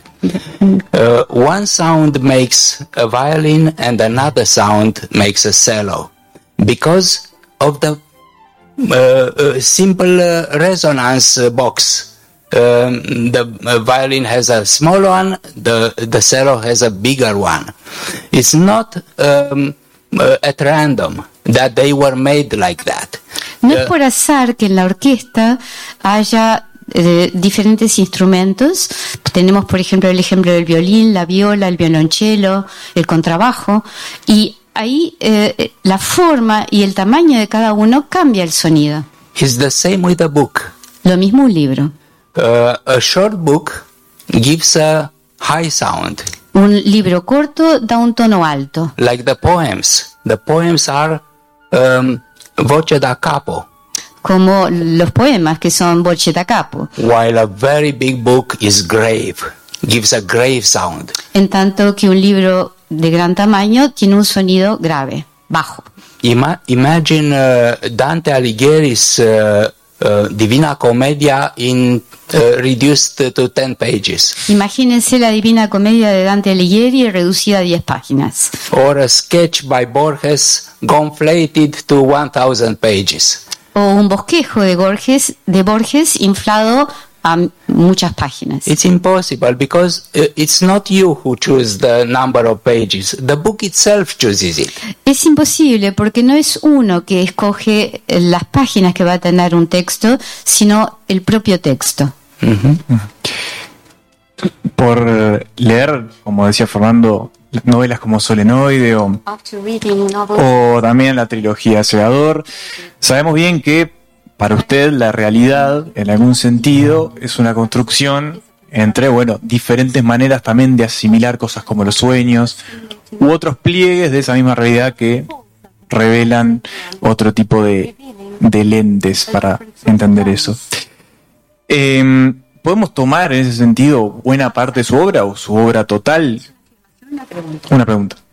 ¿Podemos, podemos tomar eh, su obra, buena parte de su obra, como una suerte de reacción o de respuesta a un momento de la historia donde la realidad, digamos, eh, quizás se impone sobre eh, la pasión o el deseo de la ficción y, de- y lo que ésta puede mostrar sobre la, propia realidad? Um, the, the philosophical, or better said, metaphysical concept that obsessed me for 50 years El concepto filosófico, digamos, más bien metafísico, que me obsedió, digamos, 50 años, is the concept of reality. es este concepto de realidad. When talking about reality, first we should define it. Si vamos a hablar de realidad, primero debemos definirla, And this is a hard thing. lo cual es difícil. It's hard to define uh, reality because actually, if you consider reality is produced by the same brain which produces the dreams. Y es difícil definirla porque de hecho la realidad es producida por el mismo cerebro que produce los sueños. Um, in a way, reality is another dream.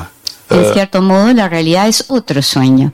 uh, there is only one thing that that dif- uh, makes the difference between uh, reality and uh, what is not reality, fiction, uh, fantasies, uh, dreams, and so on. Hay solo una cosa que establece la diferencia entre realidad y lo que no lo es, digamos, la ficción, las fantasías, los sueños, and that thing is pain. Y es el dolor. Uh, reality actually it's another name for pain. La realidad, de hecho, es otro nombre para el dolor. If uh, we are not hurt by uh, the the world around us, that world is not real. Si no nos duele el mundo que nos rodea, ese mundo no es real. We don't even perceive it, Ni siquiera lo estamos percibiendo. or we perceive it as a, a simulation, as a computer game, as things like that. O lo estamos percibiendo como una simulación, como un juego de computadora, cosas así. Everything is okay till we are hurt by the the people around us, by history, by uh, um, um, the world itself uh, in its. Todo está bien hasta que nos empieza a doler la gente que nos rodea, el mundo. Mhm.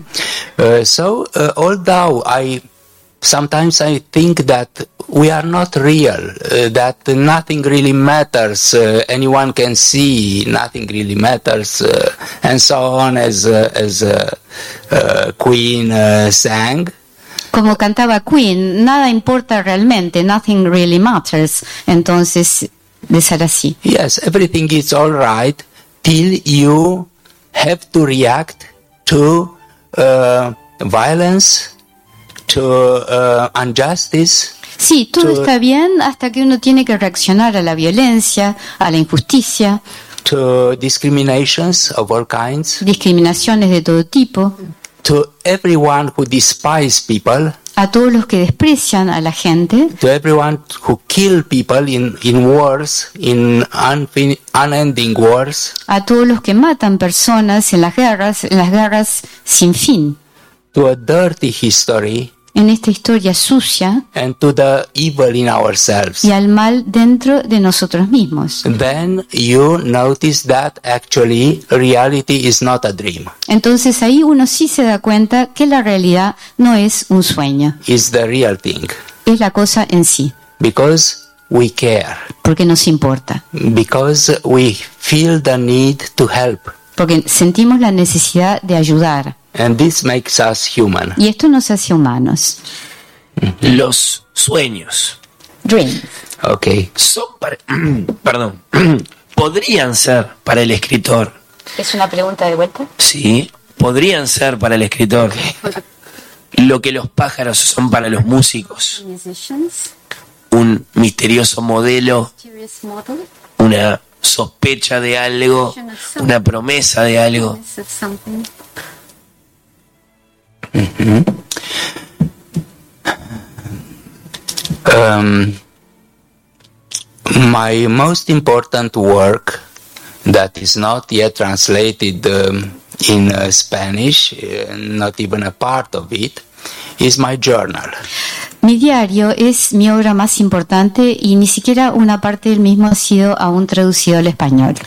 Um, a week ago, my journal was fif- 50. Celebrated 50 years. Celebrated 50 Hace unas years. semanas su diario cumplió los 50 años. I started it in 1973 when I was 17. Lo comenzó en 1973 cuando tenía 17 años And since then, since then, I um, wrote in uh, this journal almost every day. Y desde entonces escribió en este diario prácticamente todos los días. My journal is uh, my second skin, actually. De hecho, su diario es como su segunda piel.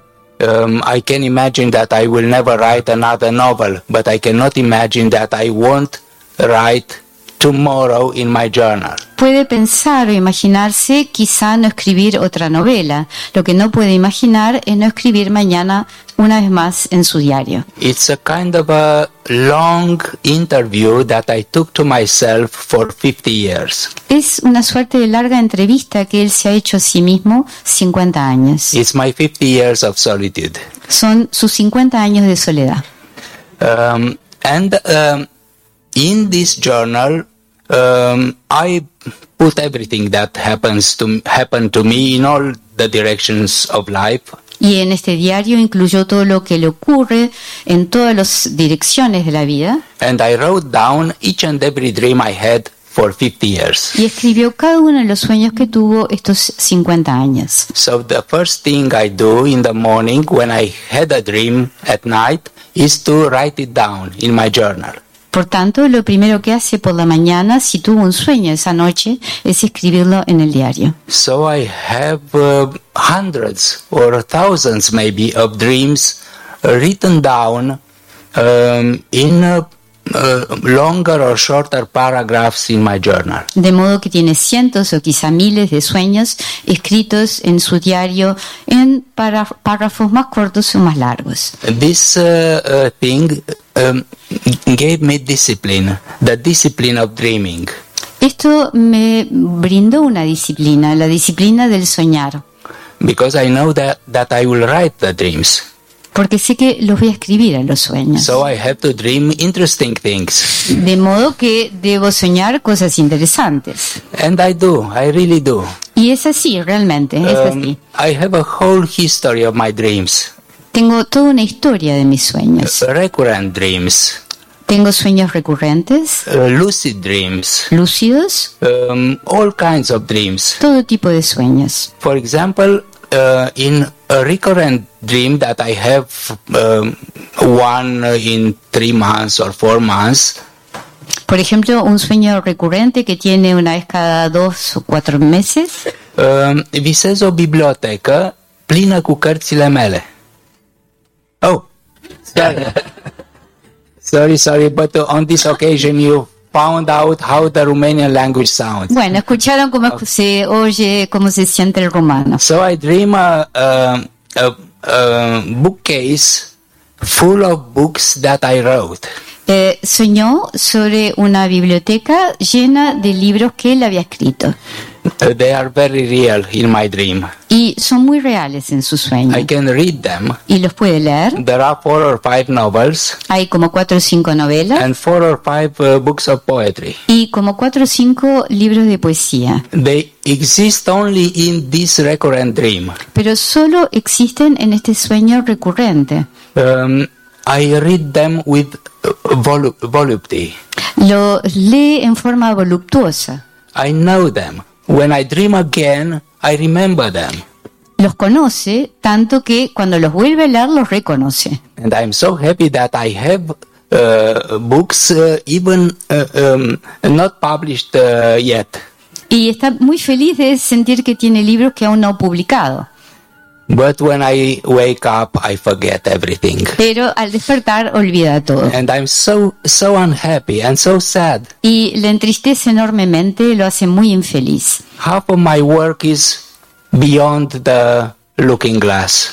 La mitad de su obra está de un- del otro lado del espejo. I, and I think I will never recover them. Y pienso, piensa que nunca lo va a recuperar. And so on and so forth. I'm, I'm very much involved in uh, dreaming.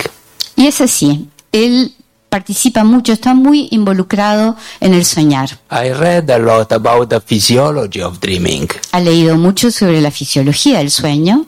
I called uh, one of my stories REM, REM, Rapid Eye Movements. So it's uh, about dreaming. Y eh, tiene un cuento que se llama REM, que es Rapid Eye Movements, que es una fase del sueño.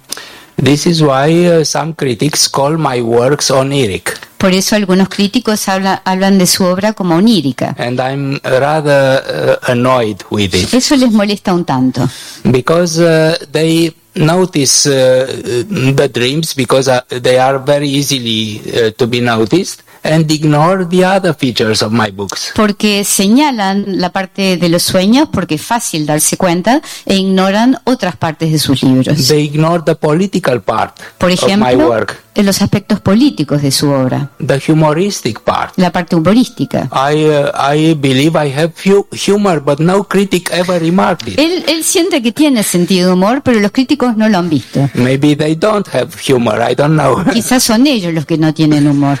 So uh, sometimes uh, I become tired of being reminded that I am an onirical uh, writer, uh, a metaphysical writer, um, a philosophical writer. Yes, I am, but I'm also um, realistic writer. Entonces se molesta un poco de esto de que le digan que es un escritor filosófico, onírico, eh, metafísico. Sí, sí lo es, pero también es otras cosas. Yes, I'm also an ironical writer, um, sarcastical writer, um, parodic writer, and so Un on. escritor que hace ironía, sarcasmo, parodia, etcétera.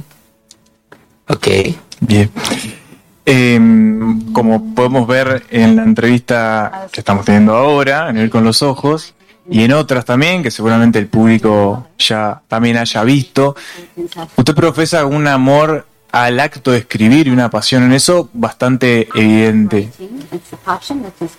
Ahora, en muchas de sus novelas y en muchos de sus textos aparecen escritores que sufren el momento de la escritura, de que en algunos casos reniegan o rechazan el momento de la escritura. Y me gustaría saber en qué punto esas dos figuras se encuentran. El escritor que siente el peso de la escritura, que rechaza, y aquel que, bueno, siente ese placer, a veces indescriptible y difícil de transmitir en palabras. Uh. Uh, well, uh, you are right. Um, the act of writing is complex, of course, and the writers are complex are, and are very different from each others. Tiene razón, eh, es- la escritura, el escribir es complejo, los escritores también son complejos y muy diversos unos de otros. Of course, uh, the most important distinction among writers are between good writers and bad writers. Claro que la distinción principal entre escritores es buenos o malos. Um, from the first, I would like to say that I have no um, uh, despise for the bad writers. quiere decir ya de primera que no desprecian lo más mínimo los malos escritores. Uh, on the contrary, I love them. Por lo contrario, los ama. The bad literature is very important. La mala literatura es muy importante. Without the bad literature, the, the good literature wouldn't exist actually. Sin ella, de hecho, la buena literatura no existiría. Uh, it's impossible for me to imagine uh, a literature made out only uh, of uh, masterpieces. Le resulta imposible concebir una literatura que solo pudiera incluir obras maestras. It would be like a house um, without empty spaces. Sería como una casa sin espacios, espacios vacíos. Only full spaces, but you, you cannot enter it. Todo lleno, no se puede entrar. Uh, and besides, the bad writers are tragic persons, tragic uh, um, figures. Por otro lado, los malos escritores son personas trágicas, figuras trágicas. They have the same passion for literature, like the good ones. Tienen la misma pasión por la buena literatura que los buenos. They try very hard to write well. Intentan duramente escribir bien. It, it is not their fault that, that they can't. No es culpa de ellos que no puedan. Um, uh, writing like life itself is a jungle. Escribir como la vida misma es una selva. It's very cruel. Es muy cruel. Um, uh, uh, a certain person uh, has talent and another one hasn't talent from from uh, their birth. Una determinada persona tiene talento, la otra no lo tiene, y eso es del nacimiento, which is a great injustice. lo cual es una enorme injusticia. This is why I love bad writers, Por eso amo a los malos escritores. and I think uh, uh, they they show sometimes better than the, the other ones. They show extraordinary respect for their art, for uh, literature, for poetry, for fiction. Y eh, muestran un respeto sorprendente, quizá más que los otros, por su arte, por la literatura, por la ficción, por la poesía. It's a pity that I cannot read them. Es una pena que no los pueda leer. I only can read good writers. Solo puedo leer a los buenos escritores. Yes, this might be a difference. Eso sí es una diferencia, quizá. Tiene, tiene sentido del humor. El eh, premio Nobel de Literatura, cuyo fantasma acaso tiene demasiado cansado a nuestro invitado, se entrega en menos de una semana, el próximo jueves. No le vamos a preguntar cómo vive este momento del año, pese a que innegablemente alguna clase de inquietud debe provocar en un escritor de la trayectoria y del renombre de Cartarescu. Sabemos que las apuestas y loterías en torno al Nobel lo malhumoran, lo Nobel, hacen decir cosas feas quizá. uh. Lo que le queremos preguntar es, ¿cómo valora el premio Nobel? ¿Le parece un premio valioso? ¿Le parece que ha hecho un buen aporte al mapa de la literatura? contribution to the map of literature? ¿Qué dice Cartarescu? Well, I don't care too much about uh, the Nobel Prize, but unfortunately my compatriots do. Eh, dice que a él no le importa mucho el premio Nobel, pero lamentablemente a sus compatriotas sí. Um, uh, my country never got a, no- a Nobel Prize. Su país nunca obtuvo un premio Nobel, And this uh, created a sort of a hysteria. lo cual ha creado una suerte de histeria. Uh, why we don't have a Nobel Prize? We deserve a Nobel Prize. ¿Por qué no tenemos un premio Nobel? Nos lo It's a, merecemos. it's a huge injustice that uh, is done to us. Nos están haciendo una gran injusticia. And uh, each time when the first October comes, I do not know where to hide Y cada vez que llega el primero de octubre no encuentra dónde esconderse. because everybody at first expect that I get that prize, Porque primero la gente está esperando que lo reciba. and they then seeing that I didn't, Y al ver que no, they make fun of me. se ríen de él. They laugh at me. Se ríen. Wow, he's a perpetual candidate. He will never get it. El candidato perpetuo no lo obtendrá nunca. Yes, uh, there are satirical magazines in my country, and each October my caricature appears in them. Hay revistas satíricas en su país y todos los octubres se ve caricaturizado allí, I have my nose down. con la nariz para abajo, I feel ashamed that I still didn't give. tan avergonzado, tan avergonzado de que no se lo han dado. I hate the beginning of October. Así que no le gusta que comience octubre. Muy bien. Eh, ¿Y cómo se lleva, por otro lado, con eh, la ebullición pública de los últimos años? Eh, ¿Le ha quitado los viajes, le han quitado tiempo para escribir, lo han distraído de eh, los oficios del escritor? ¿Cómo se lleva con eso? Con este, la exposición que su nombre ha tenido en los últimos, sobre todo en los últimos 10, 15 años. Uh, you know, uh, uh, I, I'm actually, uh, I'm a solitary man. Um, I'm a reclu- reclusive uh, person myself, not as a writer. I do not like uh, being exposed. I do not like um to um, to uh, show off in a way, uh, to um, be put on a pedestal or things like that. I, uh, I I lead a very normal life. I consider myself a normal person, uh, which uh, does everything anyone uh, does. Uh, I love to have my um, daily coffee with my wife. Le encanta tomar el café con la mujer todos los días, de mañana, le gusta ser una persona normal y de hecho la persona, no el escritor, es una persona solitaria que le gusta estar recluso, digamos, so- solo y entonces toda esta exposición es algo realmente muy molesto. I live with my friends. I, I have very few friends, but very good ones. Vivo con mis amigos, tengo pocos pero son muy buenos. Um, and uh, well, I have to confess, I I'm a um, how how how you call it a gamer. I love to to uh, play on the computer.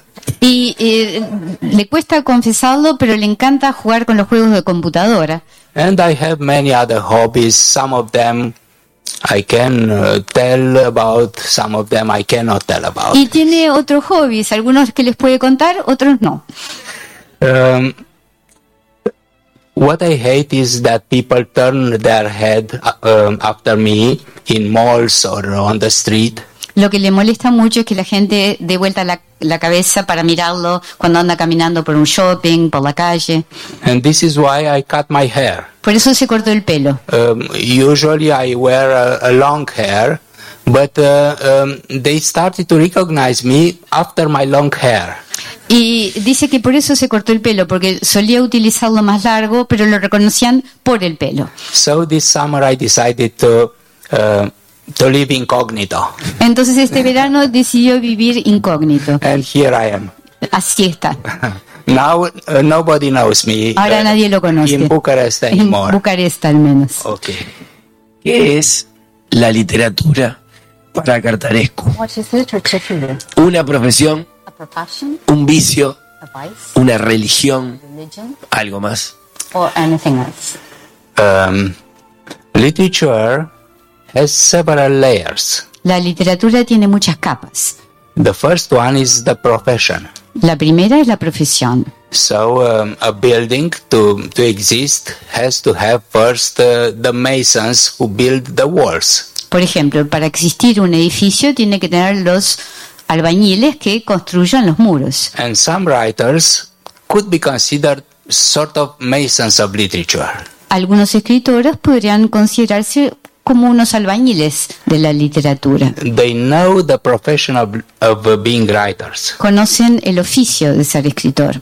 Think of Balzac, for example, Piensen, por ejemplo, en Balzac, Goldsworthy, Goldsworthy, even Thomas Mann. incluso Thomas Mann. Uh, they are they are uh, what we call the realistic writers. Son los que llamamos los escritores realistas. But after uh, somebody builds a building, other people come to or- ornament the building. Pero luego de que alguien construye el edificio, vienen otros a decorarlo. Let's say it's a basilica, a church. Por ejemplo, una basílica, una iglesia. A church doesn't consist only from walls; it has to be decorated. There, there are, there are uh, artists who make the paintings, the statues, and so on. Una iglesia no solo consiste en muros, también debe ser decorada, están las pinturas, las esculturas, etc. It's another kind of artist, Y son otros tipos de artistas. not the um, basic uh, professionals, but artists. No los, digamos, que tienen el oficio básico, sino artistas. What's the difference? ¿Y en qué consiste la diferencia? Well, the first learn how to write and can live out of it for good. Los primeros aprenden a escribir y pueden ganarse la vida co- con eso para, para siempre. This is the definition of a professor of a profession. You can live from it. Esa es la definición de una profesión, se puede vivir de eso. But an artist is not sure that he will continue to be an artist the next day. Pero un artista nunca puede estar seguro de seguir siendo artista el día de mañana. It's a tragedy from this point of view Desde este punto de vista es una tragedia because you live all the time with the fear that you won't be able to write even one page in your life starting from the next day. porque uno vive con el temor de no poder volver a escribir ni siquiera una página más en su vida empezando ya. Um, of course, uh, the um, artists are superior to the professional. Claro, los artistas son superiores a los profesionales. So we have the church, it has walls, it has uh, paintings, and still it's not a church.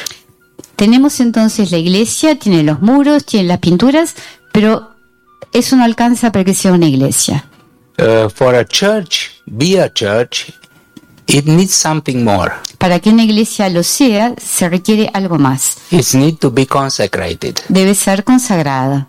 It needs other kind of writers who can make the church sacred. Necesita otro tipo de escritores capaces, capaces de hacer que la iglesia sea sagrada. Uh, they are more than the professionals and more than artists. Son más que profesionales, más que artistas. They are the prophets of literature. Son los profetas de la literatura. And here I, I could place the greatest writers of the world that which we all know. Y ahí incluiría los mayores escritores del mundo que todos conocemos. From Homer Homero, to um, Dostoevsky, Dostoevsky, to uh, Dante Alighieri, uh, to all the very big writers todos and los grandes poets, escritores y poets, of poetas, por supuesto, poetas también. Um, they are uh, uh, the writers that I and you, I think everyone admires the most because they are out of reach. You cannot, uh, you cannot get to this third floor. You can be, you have to be born there.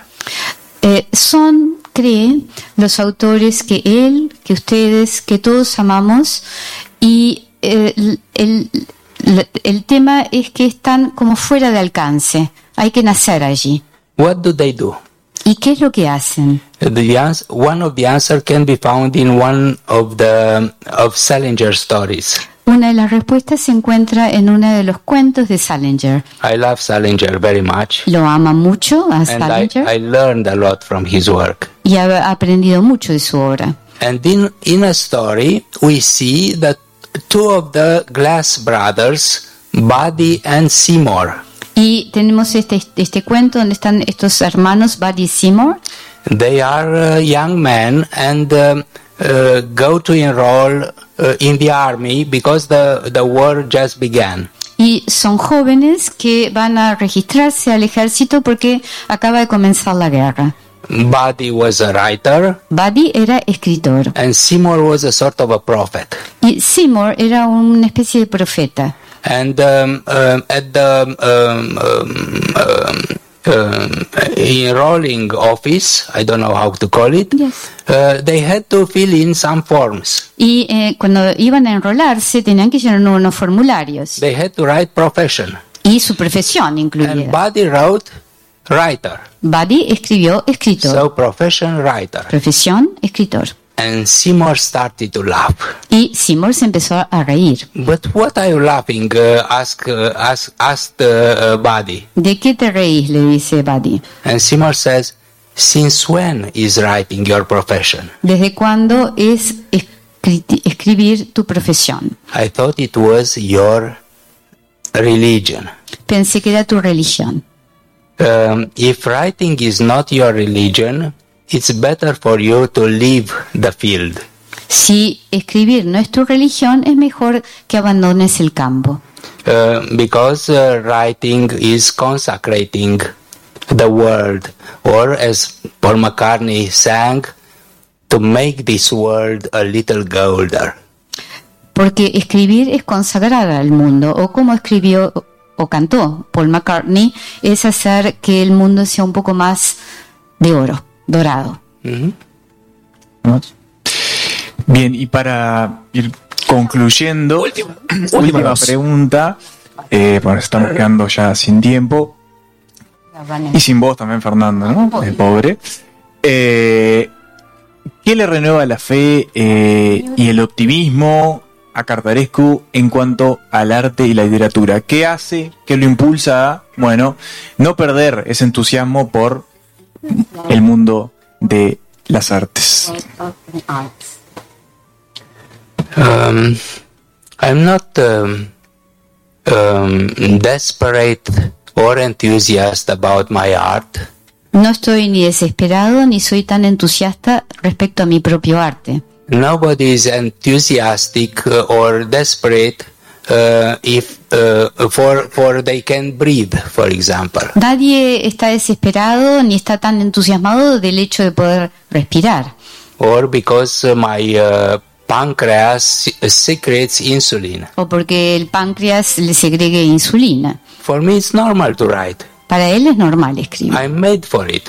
Él está hecho para eso. Um, I cannot imagine how I would live without uh, uh, my heart beating or my my handwriting. No se puede imaginar vivir sin que su corazón esté latiendo ni su mano escribiendo. It is as easy. Es tan simple como eso. Muchas gracias. Y tenemos un. Silent question. Pregunta final. Cartarescu sabe algo de Juan Carlos Onetti. Yeah, I read him. Lo ha leído. Contale por favor, Emanuel, a la gente qué le voy a dar yo a Cartarescu. Tenemos un presente para nuestro invitado estelar. Y Fernando le está entregando en este momento la primera edición de La Vida Breve de Juan Carlos Sonetti. Una hermosa edición de Sudamericana.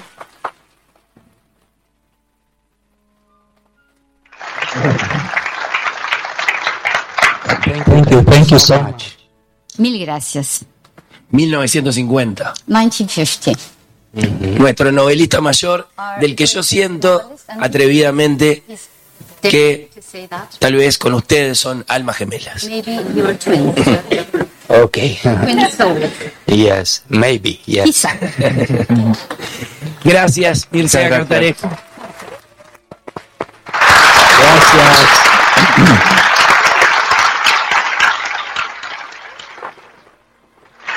De este modo finalizamos esto ir con los ojos de hoy. Emanuel me va a ayudar a terminar Sí, el te voy a ayudar programa. porque no llegas. Tomame de la Eh, mano, Emanuel, llévame hasta la línea final. De este modo, entonces finalizamos este programa especial de Vivir con los Ojos. Es muy importante gallera. que sepan todos quienes están presentes acá en la gallera, en el Solís, que Cartarescu se va a quedar unos minutos a firmar algunos ejemplares. Pido indicaciones, va a ser fuera de la sala, o sea que muy ordenadamente nos vamos a ir, bueno, retirando todos, escaleras arriba, hacia el café del Solís, el Alegro, donde nos vamos a poder reunir con nuestro escritor para obtener nuestro autógrafo. Yo voy primero, ¿eh? Sí. Muchas gracias a todos por venir, Oír, eh. oír con los ojos vuelve el próximo sábado a las 11. Decilo vos, Emanuel. Sí, el próximo sábado a las 11 eh, en Radio Mundo. Muchas gracias.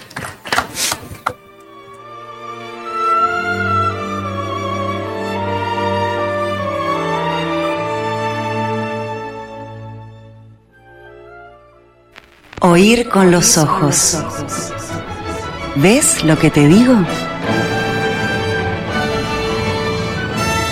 Oír con los ojos. ¿Ves lo que te digo?